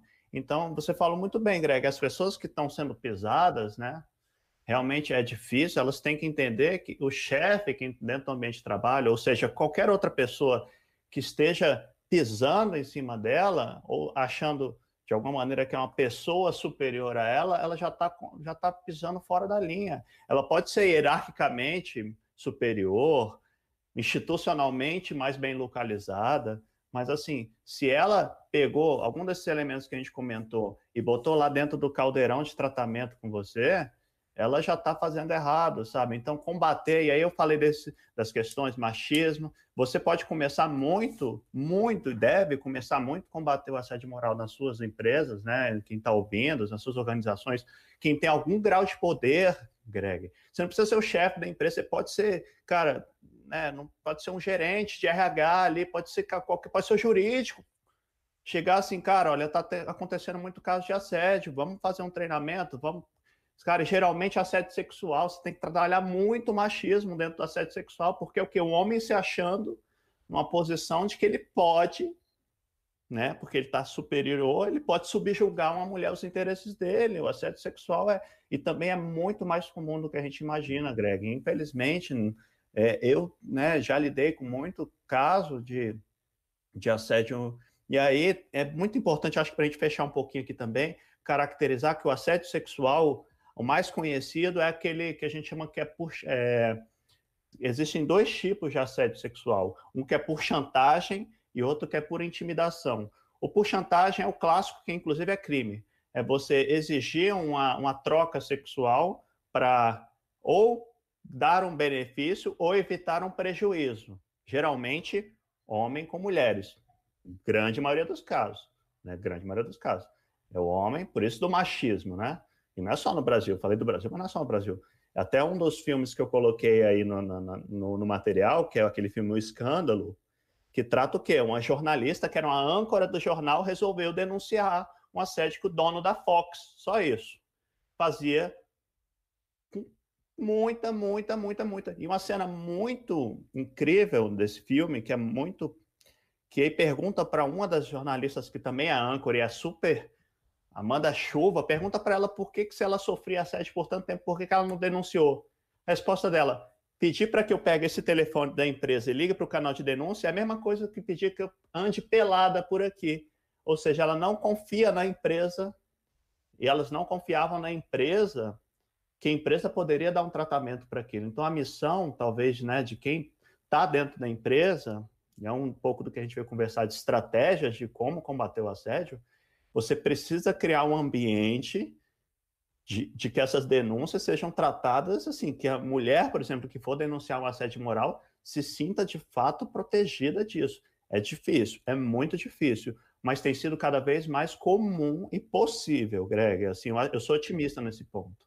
As empresas mais conscientes de como criar canais de denúncias anônimos, que garantam tanto o anonimato de quem está sendo, de quem denunciou, como de quem está sendo investigado, é, é possível, eu acho que a gente tem que ir muito por aí para que a gente possa, assim, porque senão tudo vai desaguar na justiça. E nova... Lembra que eu falei lá no começo que a justiça é uma fábrica de desilusões?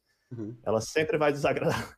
Sim, o ideal é que você trate essas questões, você crie mecanismos dentro da empresa para você tratar internamente, novamente, quando a empresa. E se tem uma coisa que deixa a pessoa de fato indignada, Greg, e também por experiência, é quando há um relato e a empresa é, não faz nada.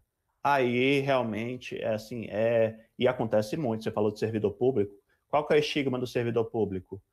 Servidor público estuda pra caramba para passar no concurso. Quando ele passa, você acha que é, é fácil ele pedir exoneração por um ato de assédio? Não, eles aguentam muita coisa, sabe? Eu acho que é muito comum porque o salário é bom, já é, maior, já é melhor na, na maioria das vezes do que a maioria da média da população ele abrir mão daquilo, e aí ele vai sendo submetido a uma montanha de situações de assédio. Até porque lá dentro também os cargos, às vezes, as chefias, a gente sabe como é que é eleita, assim, muitas vezes por questões muito mais de, de apadrinhamento do que de mérito. Não que não aconteça na iniciativa privada, tá? Acontece também. Mas é, é mais na iniciativa pública e é difícil. E, cara, assédio no serviço público é, é um tema, assim, muito importante também de ser tratado. Não, novamente, não é só porque a pessoa ganha bem que ela. Ah, mas esse cara ganha bem, ele pode ouvir. Ele pode ouvir essas coisas. Não é assim, gente. Como assim? Só porque eu ganho bem, eu sou. Eu, tudo bem eu ser assediado, tudo bem eu. Hum, novamente, lembrando da atitude empática, a pessoa ganha um salário mínimo ou ganha 20 mil reais, ela pode ter depressão do mesmo jeito. O Greg sabe que tem. Né? Sim. Pode ter, né? pode ter depressão pela, Mas pelos mesmos As motivos. pessoas acham que não, né?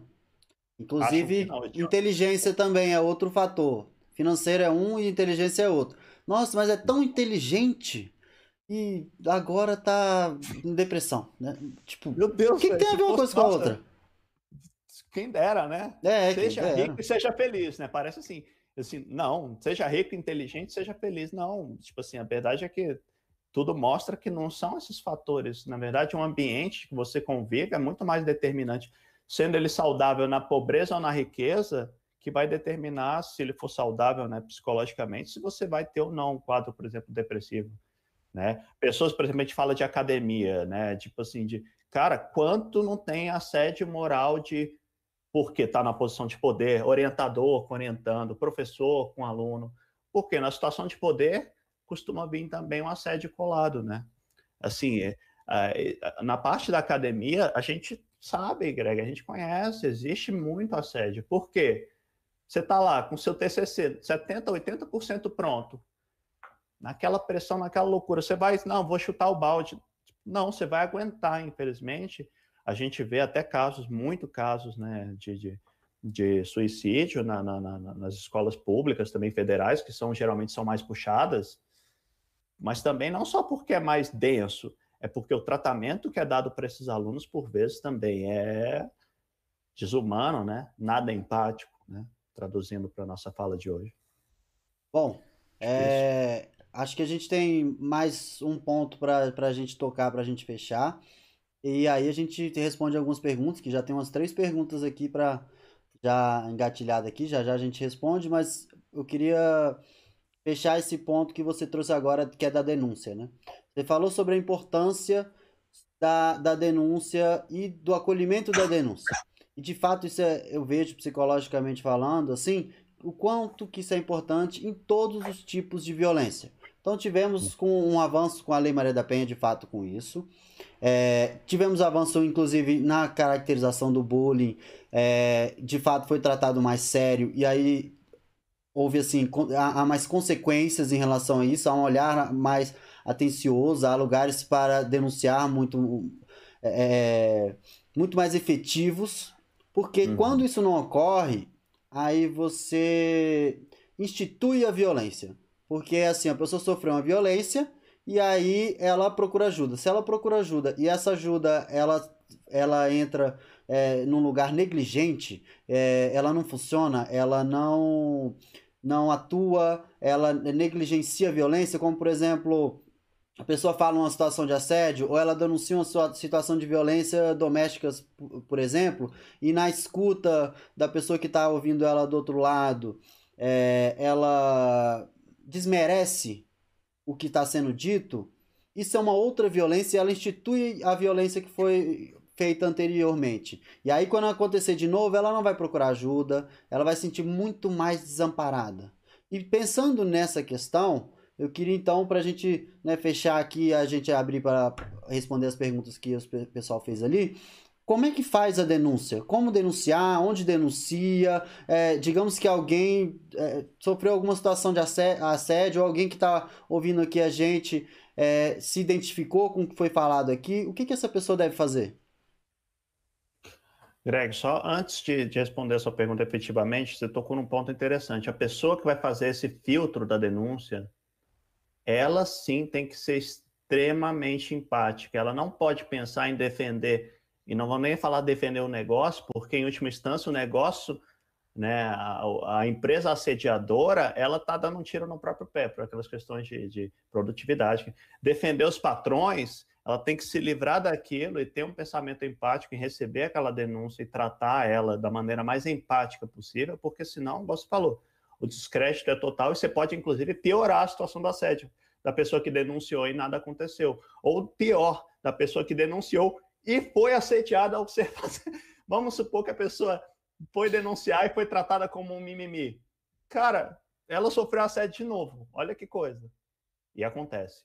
Agora, assim, como denunciar, né? Primeira coisa, as empresas precisam ter cada vez mais noção de que elas precisam abrir canais de denúncia para esse tipo de questão.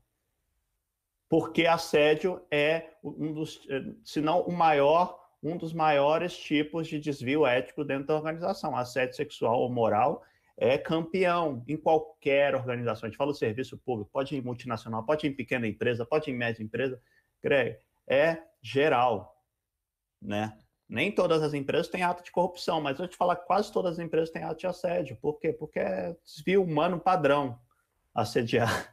Então, as, as empresas precisam de, de, urgente abrir algum canal de comunicação, né? A gente falou em comunicação com com seus funcionários, seja uma ouvidoria, seja mesmo um canal de denúncia e né, orientar as pessoas que denunciam quem vai fazer esse filtro. E aí é da maneira mais simples, Greg, cria um e-mail. Você não tem lá, por exemplo, contato arroba porqueserá.com.br, denúncias arroba ouvidoria arroba porqueserá.com.br. Põe alguém é eticamente orientado e empaticamente também centrado para fazer essa apuração, igual você falou, porque caso contrário, se for para pôr um bulldog lá que vai def defender os, os interesses dos donos e sempre achar tudo mimimi, eu digo para mim, pô, é melhor deixar as pessoas assim, porque você senão vai criar outro meio de assediar, né? Mas é fácil você criar.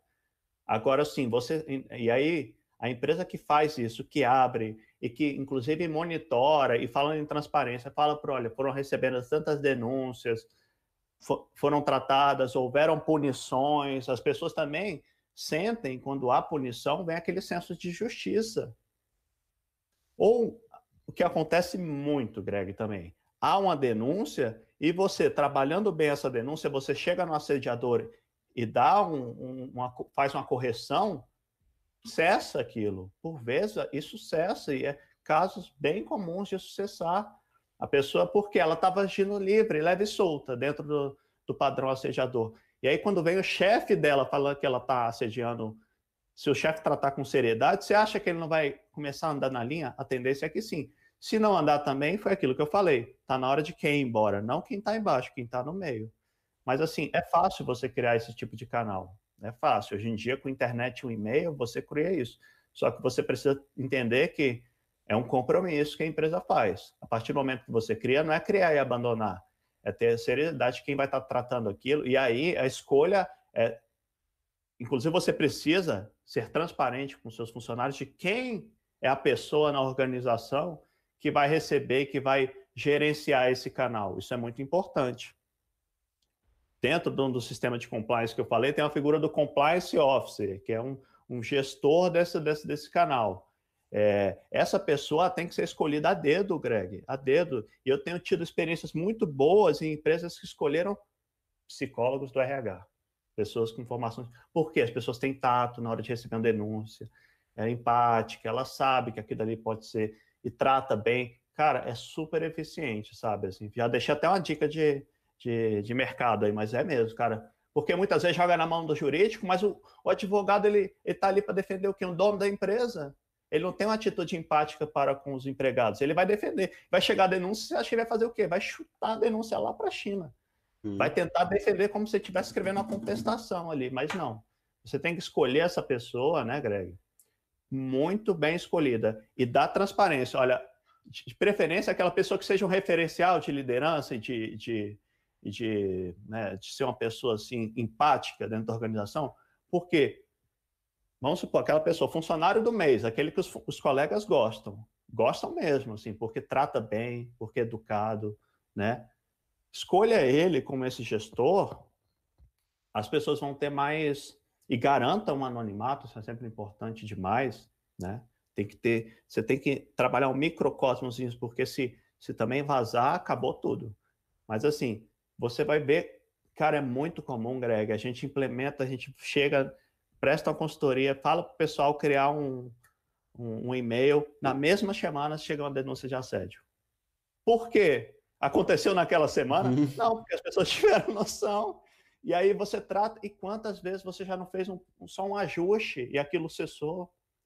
Claro, tem casos mais sérios que, na verdade, você. E é bom para que o empresário veja aquilo, meu Deus, estava acontecendo debaixo do meu nariz. Beleza, agora eu vou tratar. E daqui a pouco você está melhor, vamos dizer assim. Eu acho legal isso que você está falando em termos do, é, da importância de todo o processo. Um, a importância do acolhimento. Foi um pouquinho até do que eu falei e você complementou. É, a, aí você falou sobre a importância é, para a instituição, em termos de que você pode tratar um assédio de uma pessoa e você coibir um assédio de outra pessoa. Existe um efeito preventivo, existe um efeito em cascata, nos dois sentidos tanto no bom quanto no ruim, quando não é feito e quando é feito direito. É, então, por isso que é importante todo o processo, tanto da denúncia, quanto da apuração, quanto da, do acolhimento e das punições e da, do, bom, do desenrolar de todo o processo. Mas acho que, voltando na, na, na pergunta, assim, para a gente fechar essa parte, depois ainda responder, tem três perguntas para a gente responder ali. É... Ok, na minha empresa não tem. É, não tem esse canal. O que eu faço? Não, crê? Não, na minha empresa, assim, como... eu sou a pessoa sediada e eu não sou o criador. Ah, tá. Digo, você, a empresa não tem esse canal. Primeiro, a empresa geralmente, se ela for muito pequena, ela realmente. Se você achar que você tem algum tipo de abertura, se você sente que pode ter um, um atendimento, igual você falou, um acolhimento por parte de algum superior ou de em cima do superior, tente esse canal. Agora, se você não sentir essa segurança, é claro que você não vai se expor, ir lá e denunciar e correr o risco de no outro dia estar no olho da rua. Uhum. Você tem aí alternativas fora da empresa.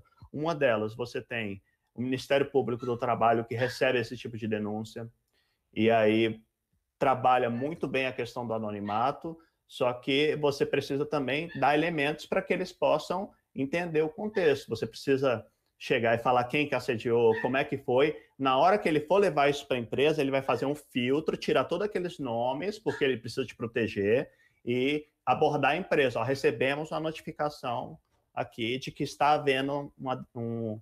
ou de que tal pessoa está assediando. Você protege, eles têm todo, toda uma metodologia para fazer esse tipo de, de isolamento da vítima, sabe, Greg? E o tratamento deles, inclusive, né, é feito, assim como na Maria da Penha, você pode denunciar é, abusos diretamente na polícia. Antigamente chamava Delegacia do Trabalho, né? Mas hoje em dia também tem Ministério Público do Trabalho, você tem as, as Superintendência Regional do Trabalho. Então, esse, esses órgãos de proteção ao trabalhador, né? Se você, por exemplo, se você for vinculado a um sindicato, você pode procurar um sindicato, porque o sindicato também é estruturado ou deve ser. Agora, é uma questão de confiança, sempre é confiança. Se seu sindicato e acontece também muito, o seu sindicato, ah, deixar rolar, cara, você precisa de um ambiente que você esteja segurança. É, não vou falar e nunca vou orientar para que alguém faça uma denúncia sem, sem, sem, assim, claro que se sentir confortável para denunciar é pedir demais, né, Greg? Mas assim, não, é, por que que não pedi, por que que não falou com o chefe? Nunca é uma pergunta que você pode falar, fazer. Você nunca sabe qual é o nível de comprometimento daquele chefe, assim, é uma questão muito pessoal, Greg, mas você precisa ir nos canais de denúncia. Se a empresa tiver os canais oficiais, ótimo. Se ela não tiver esses canais oficiais, tem pessoas que tenham poder de gestão que vocês podem pular, né? Por exemplo, um caso que eu mesmo presenciei, uma gerente era de um restaurante, existiam os donos do restaurante, a gerente do restaurante comandava o restaurante praticamente sozinha. E passou-se muito tempo essa gerente assediando os funcionários, só como eles não tinham acesso aos donos da empresa, eles foram submetidos por um período muito longo de assédio dentro desse, desse, desse restaurante. Como que eles conseguiram acessar o chefe? Porque a própria gerente falava: se vocês forem lá em cima, eu vou, é, vocês, eu vou demitir vocês. Ela fazia esse bloqueio. Juntou-se um grupo, porque também esse assédio acontece, foi no Ministério Público do Trabalho. O Ministério Público do Trabalho intimou os donos. Quando os donos ficaram sabendo daquilo, em uma semana a gente fez todas as apurações demitimos a gerente. Sacou? E a gente ouviu coisas absurdas, coisas absurdas, eram coisas assim, tipo, cara. Só que, sério que isso acontece? Acontece. Né? Então você tem que procurar, e a união também faz as forças nessa hora, né, Greg? Tipo assim, às vezes esse assédio acontece realmente com muitos funcionários. Você junta um grupo, é até melhor, né? Porque quando você a gente até, quando você vai individualmente, fica até talvez mais fácil de te, te, te caracterizar, apesar de que tem todo esse filtro que eu falei. Mas se existem várias pessoas assediadas, se junta em grupo, vai lá no sindicato, o sindicato não deu bola, vai no Ministério Público do Trabalho, é um lugar que eu muito recomendo, porque eles têm sim super tato para trabalhar essa questão. E quando. E é o seguinte: acontece um processo administrativo no, no Ministério Público. A empresa, se ela te demite, por exemplo, no meio dessa, dessa denúncia, olha, ela tem que ter uma boa justificativa, porque senão ela pode estar tá piorando a situação dela de como se fosse uma retaliação. Isso não vai ficar escondido. O procurador vai saber, ah, houve uma denúncia e foi por quê? Ele vai querer saber, porque se ficar caracterizado, pode inclusive pedir para te reintegrar no trabalho, porque aquilo foi uma retaliação. Então, assim, novamente, tentando responder mais objetivamente, tenha segurança no caminho que você for. Se você sentir que vai ter um acolhimento empático na empresa, vá nele, primeiro. Porque, novamente, várias vezes também já vi e já resolvi questões internamente. Muitas vezes. É igual você falou, assim como o chefe, o chefe tem um compromisso de estar sempre atento, mas às vezes não está. Mas se você tiver essa abertura, vá no chefe, muitas vezes vai se resolver, cara. Sabe, esses funcionários, se tivessem, eu não estou falando que eles tinham que ter feito isso, tá? Mas se eles tivessem de alguma maneira acessado a chefe, sei, um cara, um e-mail, um WhatsApp, ela teria feito a mesma coisa, a mesma investigação, só que eles naturalmente foram bloqueados ou se sentiram não confortáveis, foram no Ministério Público. O resultado foi o mesmo. E te garanto, nesse caso específico, o resultado teria sido o mesmo. A demissão não foi porque tinha um processo, foi porque essa empresa tinha uma atitude ética de que o tipo de comportamento que ela verificou era inaceitável. Assédio pesado. Inaceitável, inaceitável. Só que não sabia. Tá? É difícil, assim, mas, mas é possível. É acho, difícil, mas é possível. Eu acho que o que você trouxe, acho interessante nesse ponto de que é um fenômeno que se você não não bota os holofotes em cima dele, ele tende a passar despercebido. A não, uhum. Até chegar num caso extremo. Aí é um, um assédio bem grave, assim. Mas até que aparecesse grave, tinha um monte de assédio acontecendo, assédios menores, mas eles não tinham lugar para aparecer, né? Não tinham lugar de as pessoas não se sentiam confortáveis para falar, não sentiam que poderiam falar, tanto na empresa quanto na gerência. Então, assim, é, é um fenômeno como assim, como uma característica até das outras de qualquer tipo de violência, que é, é ele tender a ficar escondido até aparecer um caso super grave, se você não cria meios para as pessoas denunciarem, para as pessoas e não é, não é, só denunciar, não é só um telefone. E acho muito legal que você, você falou isso. Cria um e-mail, mas não qualquer e-mail, não é só chegar, ah, criei um e-mail, pronto, acabou, resolvido. Não. É criar meios de realmente receber essa denúncia para que ela tenha efetividade tanto no lugar de estar acolhendo a denúncia quanto tomando as devidas providências. Então achei muito, muito interessante isso. Mas acho que a gente pode é. passar para as para as perguntas, um né?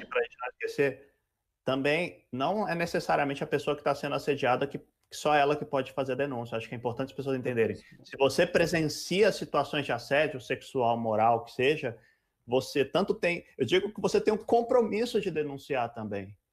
Porque muitas vezes a pessoa que está sentindo a denúncia está sofrendo assédio, ou ela não enxerga, ou ela está tão gravosamente assediada, e novamente com quatro, às vezes que ela não vai ter forças para fazer essa denúncia. Então, você enxergando esses absurdos, e a gente enxerga esses absurdos, é, você precisa procurar esses meios também. Você precisa ser solidário e entender: ah, mas aí se eu denunciar, essa pessoa vai ser demitida. Cara, sinceramente, ainda mais hoje, se você tiver confiança no canal de quem vai receber essa denúncia, pode ter certeza que você vai estar ajudando, na verdade, o seu colega que está passando por isso, entendeu? Isso acontece. As pessoas, ah, mas o que, que eu vou fazer? Que, que eu vou fazer? Novamente, todo mundo é responsável, né? todo mundo tem que ficar vigilante. Nós, homens, temos que ficar vigilantes sobre também, tipo, os comportamentos, aquelas coisas que a gente acha, ah, mas esse elogio, não sei o quê. Cara, e aí? Como, igual você falou, como que a menina, que a mulher se sente em relação a receber esse tipo de elogio? Você perguntou para ela se ela gosta? Aliás, não se pergunta se acha que é tudo bem, tudo bom, que todo mundo gosta de ser elogiado, umas besteiras assim. Mas assim, ah, mas te deixa passar, não é problema meu. É uhum. problema seu sim, rapaz. É problema seu. É problema. Existem, Vamos as perguntas. Existem muitas campanhas que falam isso, né? Você é responsável Muito. pela propagação da violência é, quando você é negligente com, diante de situações de, de qualquer tipo de violência, seja assédio, seja violência contra a mulher, seja machismo, seja o que for, o que for, que, seja, né? Você perpetua ela, né? de, de alguma forma. Se você permite isso, o próximo é você. É isso. Uhum. Uma hora ou... Vamos lá, é para as perguntas. Temos aqui. Como você percebe a questão, que é um pouco que a gente está falando agora, como você percebe a questão do assédio na experiência de mulheres e de homens e em relação a questões raciais? Vou falar todas as perguntas e a gente, né, você tá. faz uma fala mais com, juntando um pouquinho. É, a outra pergunta da Lúcia é se é possível que alguém se sinta o tempo todo ofendido e isso não ser um assédio. E por fim, temos também uma última pergunta do, do Arthur, que é uma decisão judicial que vai contra a segurança dos funcionários públicos poderia ser encarada como assédio? Porra, porra. Capciosa. É, é... é de algum amigo seu, que ele te deu um parabéns aqui e falou parabéns pela live, o querido Pedro, o Arthur. Ah, bacana. Um abraço aí para todo mundo que está. A gente fez bastante propaganda, tem bastante colega então aqui acompanhando. Greg, primeira pergunta. Primeira pergunta era sobre é, a questão do, do, assim, novamente, como eu comentei, o, essas mazelas nossas, né, muito forte no Brasil do machismo, do racismo, elas pegam muito porque elas criam é, o caldeirão do assédio, né? elas, elas borbulham assédio, porque você já está pondo a pessoa numa condição de inferiorizada. O machismo, o homem subjugando a mulher. O racismo, os brancos subjugando os negros, ou né, aqui no Brasil, inclusive pardos subjugando negros. É umas coisas muito loucas, assim, sabe? Tipo assim.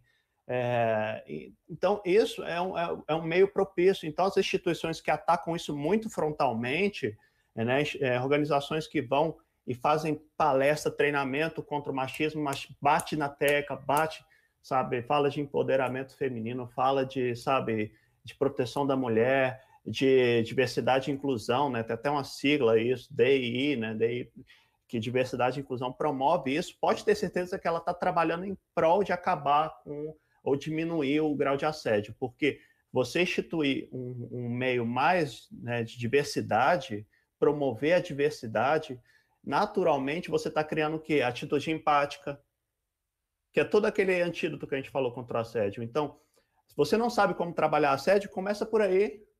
Começa combatendo o machismo. Daqui a pouco você vai ver que o assédio sexual tanto vai ser mais denunciado, aí você trata, lembra de tratar.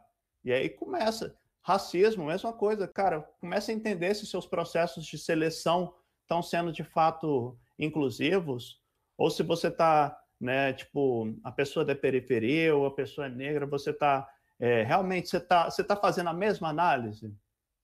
Está fazendo, não estou nem falando de questões de políticas afirmativas, tá? Eu estou falando questão assim, você realmente está usando a mesma régua? Ou você acha que se a pessoa é negra, infelizmente, o seu público-alvo não vai gostar? Gente, acabou, chega. Você, o consumidor, o cliente não é. não Sabe aquela lógica de o cliente tem sempre razão? Isso não existe mais. Se o cliente é racista, machista, ignore o seu cliente, trate bem seu funcionário. Acho que é por aí, entendeu? Porque, cara, não dá, Greg. Por... Você vai querer ter um cliente mesmo misógino? Cara, eu não quero. Eu acho que a maioria das empresas tem que passar a não querer. Entendeu? Eu lembro muito na fala, eu tive numa live que foi o. Inclusive tem um caso da Natura recente, mas eu tive na live que o CEO da Boticário ele estava comentando sobre aquela propaganda de 2015, Dia dos Namorados, uma propaganda de vários casais né, homossexuais, vários, né? E foi mó bafafá aquela propaganda e não sei o quê. E aí o pessoal pressionando para ele não lançar, porque ia dar ruim, ia dar ruim, ia dar ruim. E ele falou: não, vou lançar. Lançaram a propaganda, saiu. Teria muitas pessoas apoiando, muitas pessoas contra. Ele saiu de lua de mel. Ele está contando: eu saí de lua de mel depois da, da, dessa propaganda, Dia dos Namorados. E aí o pessoal não parava de me ligar falando para eu abortar, porque estava dando muito, muita mídia, muita coisa assim, muito conflito, e a marca não queria conflito. E ele falou: não, vai manter. Ele mandava, ele vai manter. Aí um, um amigo dele, um grande amigo dele, ligou para ele: Pô, meu irmão, olha, desse jeito não dá, vou parar de consumir seus produtos. Ele virou e falou assim: ó, evolua para ser meu consumidor, evolua para ser meu cliente. Meu irmão, é isso. As pessoas precisam evoluir, não é mais as marcas correndo e abrindo, tipo assim, sabe? Ai, meu Deus, meu consumidor, amém. Quer ser racista? Amém. Não, bicho, acabou, chega, Greg, chega, sabe? Segunda pergunta qualquer, agora até me perdi, foi tanta devagação. Foi, foi, boa a sua resposta. É, vamos lá, eu até acho que esqueci. Tem uma outra pergunta que eu até nem falei, que é a diferença salarial entre homens e mulheres na mesma função pode caracterizar um assédio moral? Sim, você está discriminando se for a mesma função. Você não está discriminando, é? Exerce a mesma função. A gente comentou lá no começo. A mesmíssima função dentro da mesma organização, existe, né, existe todo esse problema da, da, do preconceito estrutural, né, racismo estrutural que a gente aprende, negros ganhando menos que brancos, mulheres ganhando menos que homens, na, na estrutura da sociedade, mas dentro de uma própria organização fica mais fácil de ver. A pessoa com a mesmo, mesmo, mesma função ganhando menos, isso acontece demais, assim, principalmente no serviço público, onde ali vão se dando gratificações, os homens vão ganhando mais gratificações, as mulheres vão ganhando trabalha a mesma coisa, faz o mesmo trabalho. Mas acontece e sim, pode ser caracterizado sim. Eu lembro de uma pergunta que fez por último, assim, se uma sentença judicial pode ser, pode ser caracterizada né, com, contra uma determinada categoria, pode ser é, considerada assédio. Hum. Olha, isso é, bast é bastante peculiar, essa pergunta. Eu vou te dizer que se acontecer com, se for uma coisa estrutural, novamente, um sistema agindo de, de, contra uma categoria, uma coisa mais menos pontual. Tá? Se for uma, uma, questão muito pontual, eu acho que dificilmente isso seja encarado como um assédio, porque um, o juiz tem, tem a liberdade de interpretação dele. Mas se você vê que todo o sistema judiciário está subjulgando uma classe a uma condição extremamente, é, extremamente nociva, aí você pode entender que pode estar havendo aí um, um, um assédio estrutural. Agora, sim, é, quanto mais estrutural, mais complexo, né, Greg? Agora, se ele me perguntar como punir os juízes, rapaz, nem a Lava Jato sabe como punir os juízes. Até porque, tipo assim, quem vê a Lava Jato acha que juízes nunca foram corrompidos, né? Corrompeu todo mundo. Mas esse dia vai chegar. Isso é um buraco mais para outro dia, Greg. É, Mas, novamente, que acho que pode, dia. pode ser. O Estado ele pode ser um assediador, ele é assediador. Uhum. E o poder judiciário está dentro do Estado, ele pode ser assediador. A partir do momento que ele permite, vamos supor, que uma, que uma reforma trabalhista traga questões como uma grávida trabalhar em local insalubre, desculpa, vocês que fizeram essa lei estão assediando uma coletividade, juízes que estão entendendo que essa lei é ok, vocês estão assediando. É complexo, mas sim, Sim, pode, por que não?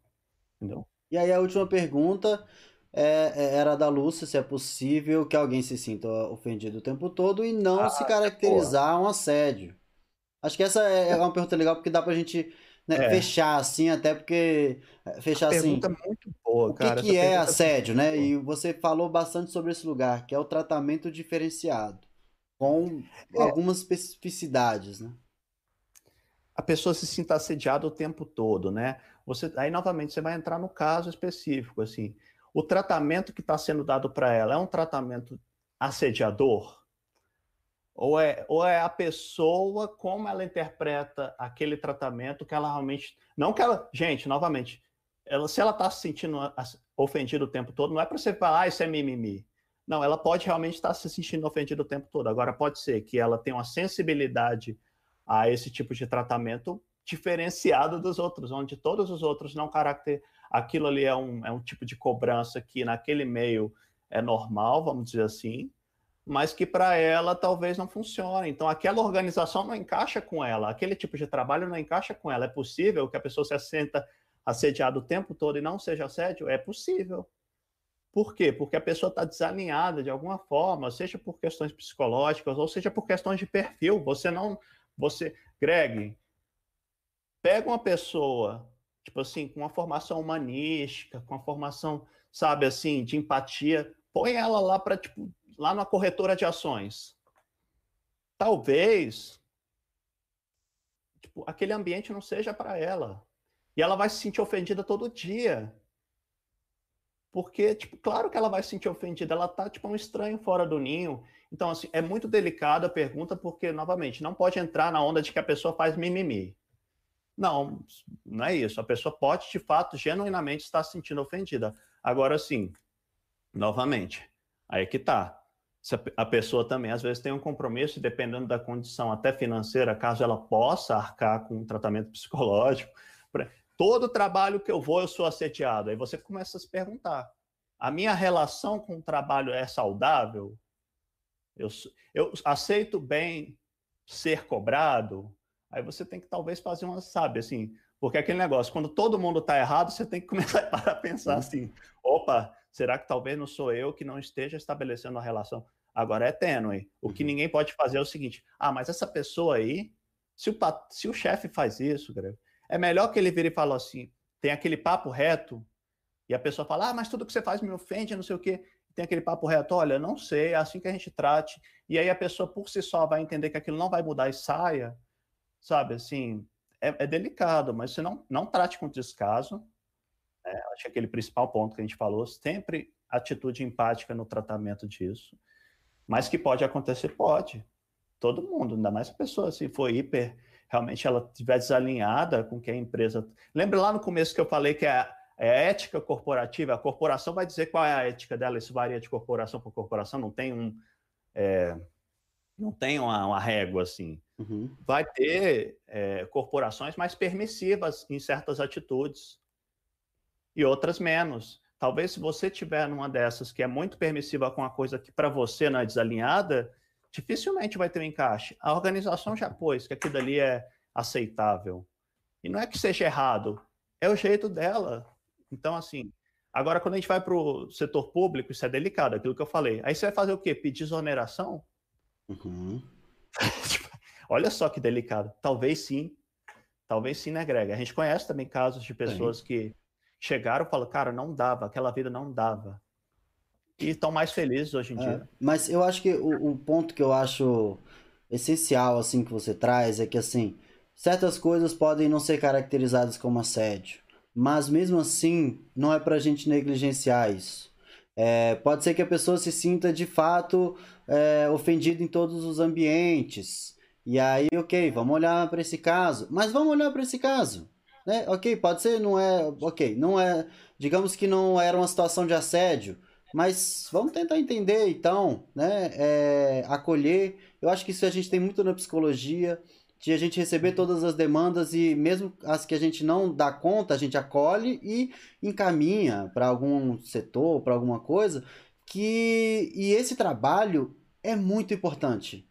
É muito importante. E a gente falou um pouco disso. Quanto que o, quando a pessoa te conta algo e você quebra essa cadeia de, de, de é, essa cadeia assim, da, quando a pessoa fala algo para você, você acolhe, Aí você encaminha para outro lugar, ela chega lá, aí ela chega lá, ela sente confortável, ela denuncia. Se você quebra essa cadeia ao negligenciar, ao é, tratar como mimimi, mimimi, por exemplo, você está causando um, um, estrago que você pode nem estar tá vendo, mas está acontecendo. E então eu acho muito importante isso que você traz, nesse sentido de que até aquilo que não é assédio, a gente tem que olhar. Claro, claro. Até para distinguir, né? Até para distinguir. Porque se a gente nem olhar, a gente vai estar tá fazendo o quê? Pré-julgando. Aí a gente vai entrar todo aquele ciclo. É. Pré se, você, se você nem olhar com atenção e com empatia, como é que você vai fazer o filtro? Sim. Bom, acho que essa foi a live mais longa de todas. Acho que tivemos muitas perguntas, muita participação. É, vou passar a palavra para você, para você falar assim as últimas considerações finais. Mas antes disso, já fala aí pro pessoal. Se inscreve no canal, deixa o like, aquela coisa né, padrão que ajuda o canal e você também vai ficar por dentro das próximas lives. Temos uma, uma programação bem interessante na semana que vem, que vai ser com a atual presidenta do Conselho Regional de Psicologia aqui do DF, vai falar sobre política e psicologia. Então, na próxima quarta, sete horas, teremos novamente uma live muito interessante. Queria te agradecer bastante, achei que foi muito bom. Falamos assim sobre questões muito sensíveis, muito importantes. É, queria agradecer e parabenizar pelo seu trabalho também. Agora eu entendi o que é um agitador do bem e, e parabéns. Tá vendo? Tá vendo? No final das contas, dá para ter orgulho. Isso. É, Greg, eu que agradeço. Novamente, eu fico muito, assim, eu fico muito lisonjeado e gosto ainda mais quando está fora da minha área, porque, novamente, é um assunto que, como você falou, a gente está aqui há muito tempo, porque ele está longe de ser exaurido. Está longe. Na verdade, ele está, assim, engatinhando ainda, assim. A gente fala pouco. Pensa só, todo mundo faz um exercício de reflexão Quantas vezes no seu último ano de trabalho você conversou sobre assédio no seu ambiente de trabalho? Assim, quantas horas? Cara, muito pouco ou nada. Assim, e assim, às vezes não precisa ser um treinamento específico, mas você precisa começar a fomentar esse tema, sabe? Assim, ele não é batido, não. Quem achar que é batido tá achando que é mimimi. A gente ficou muito tempo aqui porque realmente o tema e talvez você tenha tido esse feedback. Nossa, muito importante, é muito importante. Sabe por que, as pessoas falam que é muito importante? Porque ou elas passam por isso, ou elas têm alguém muito próximo, marido, filho, esposa, que passa por isso todo dia. Por isso que as pessoas falam, nossa, é muito importante. Não é porque elas acham legal, não. É porque elas sofrem com isso, ou tem alguém que sofre. Então é isso, ficamos aí. Mas eu sou muito otimista, tá, Greg? Eu, eu acho assim que as coisas estão mudando para melhor. Se está aparecendo mais casos, é porque as pessoas estão ganhando mais consciência e se empoderando do seu poder de mudança dentro dessa consciência, novamente, assim. cara, se apodere que realmente as organizações têm tido um padrão de mais respeito com seus funcionários, né? E, e, e bola para frente, que eu acho que é que assim isso já é um falando em governança, que eu falei que ia falar um dos princípios, um dos princípios é a responsabilidade social. A responsabilidade social é a respeito das organizações para com a sociedade. Uma empresa ela tem uma função social, não é só gerar emprego e dar dinheiro para os seus funcionários e vender produtos, não. Ela, ela tem que construir um meio saudável. Acho que as empresas que estão despertando para isso estão, estão mandando bem aí. Quantos exemplos a gente não viu nessa pandemia de empresas que estão. Eu estou fazendo até uma caixinha de coleção aqui de tudo que eu recebo de empresa que tem uma atitude assim, de olha, nossos funcionários estão a gente está fazendo isso com um manuseio super correto. Cara, estou guardando aqui porque isso já demonstra que a atitude da empresa com responsabilidade com o meio. Agora, as que estão fazendo na via oposta vão ficar pelo meio do caminho. Mas, novamente, o cenário, o cenário é bom. Eu sou bem otimista em achar que as coisas mudam, mas mudam para melhor, Greg. Eu também sou, sou bem otimista.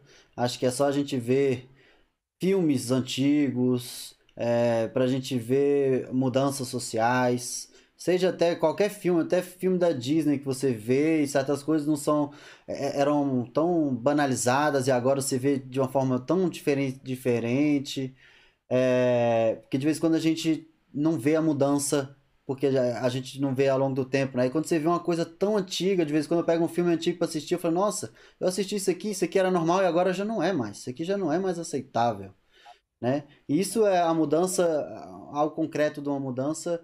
Então, assim, até o mimimi. O mimimi é a fala de uma pessoa que está incomodada de estar tá ficando para trás, de estar tá ficando, tentando se reafirmar porque ele já não está se sentindo representado.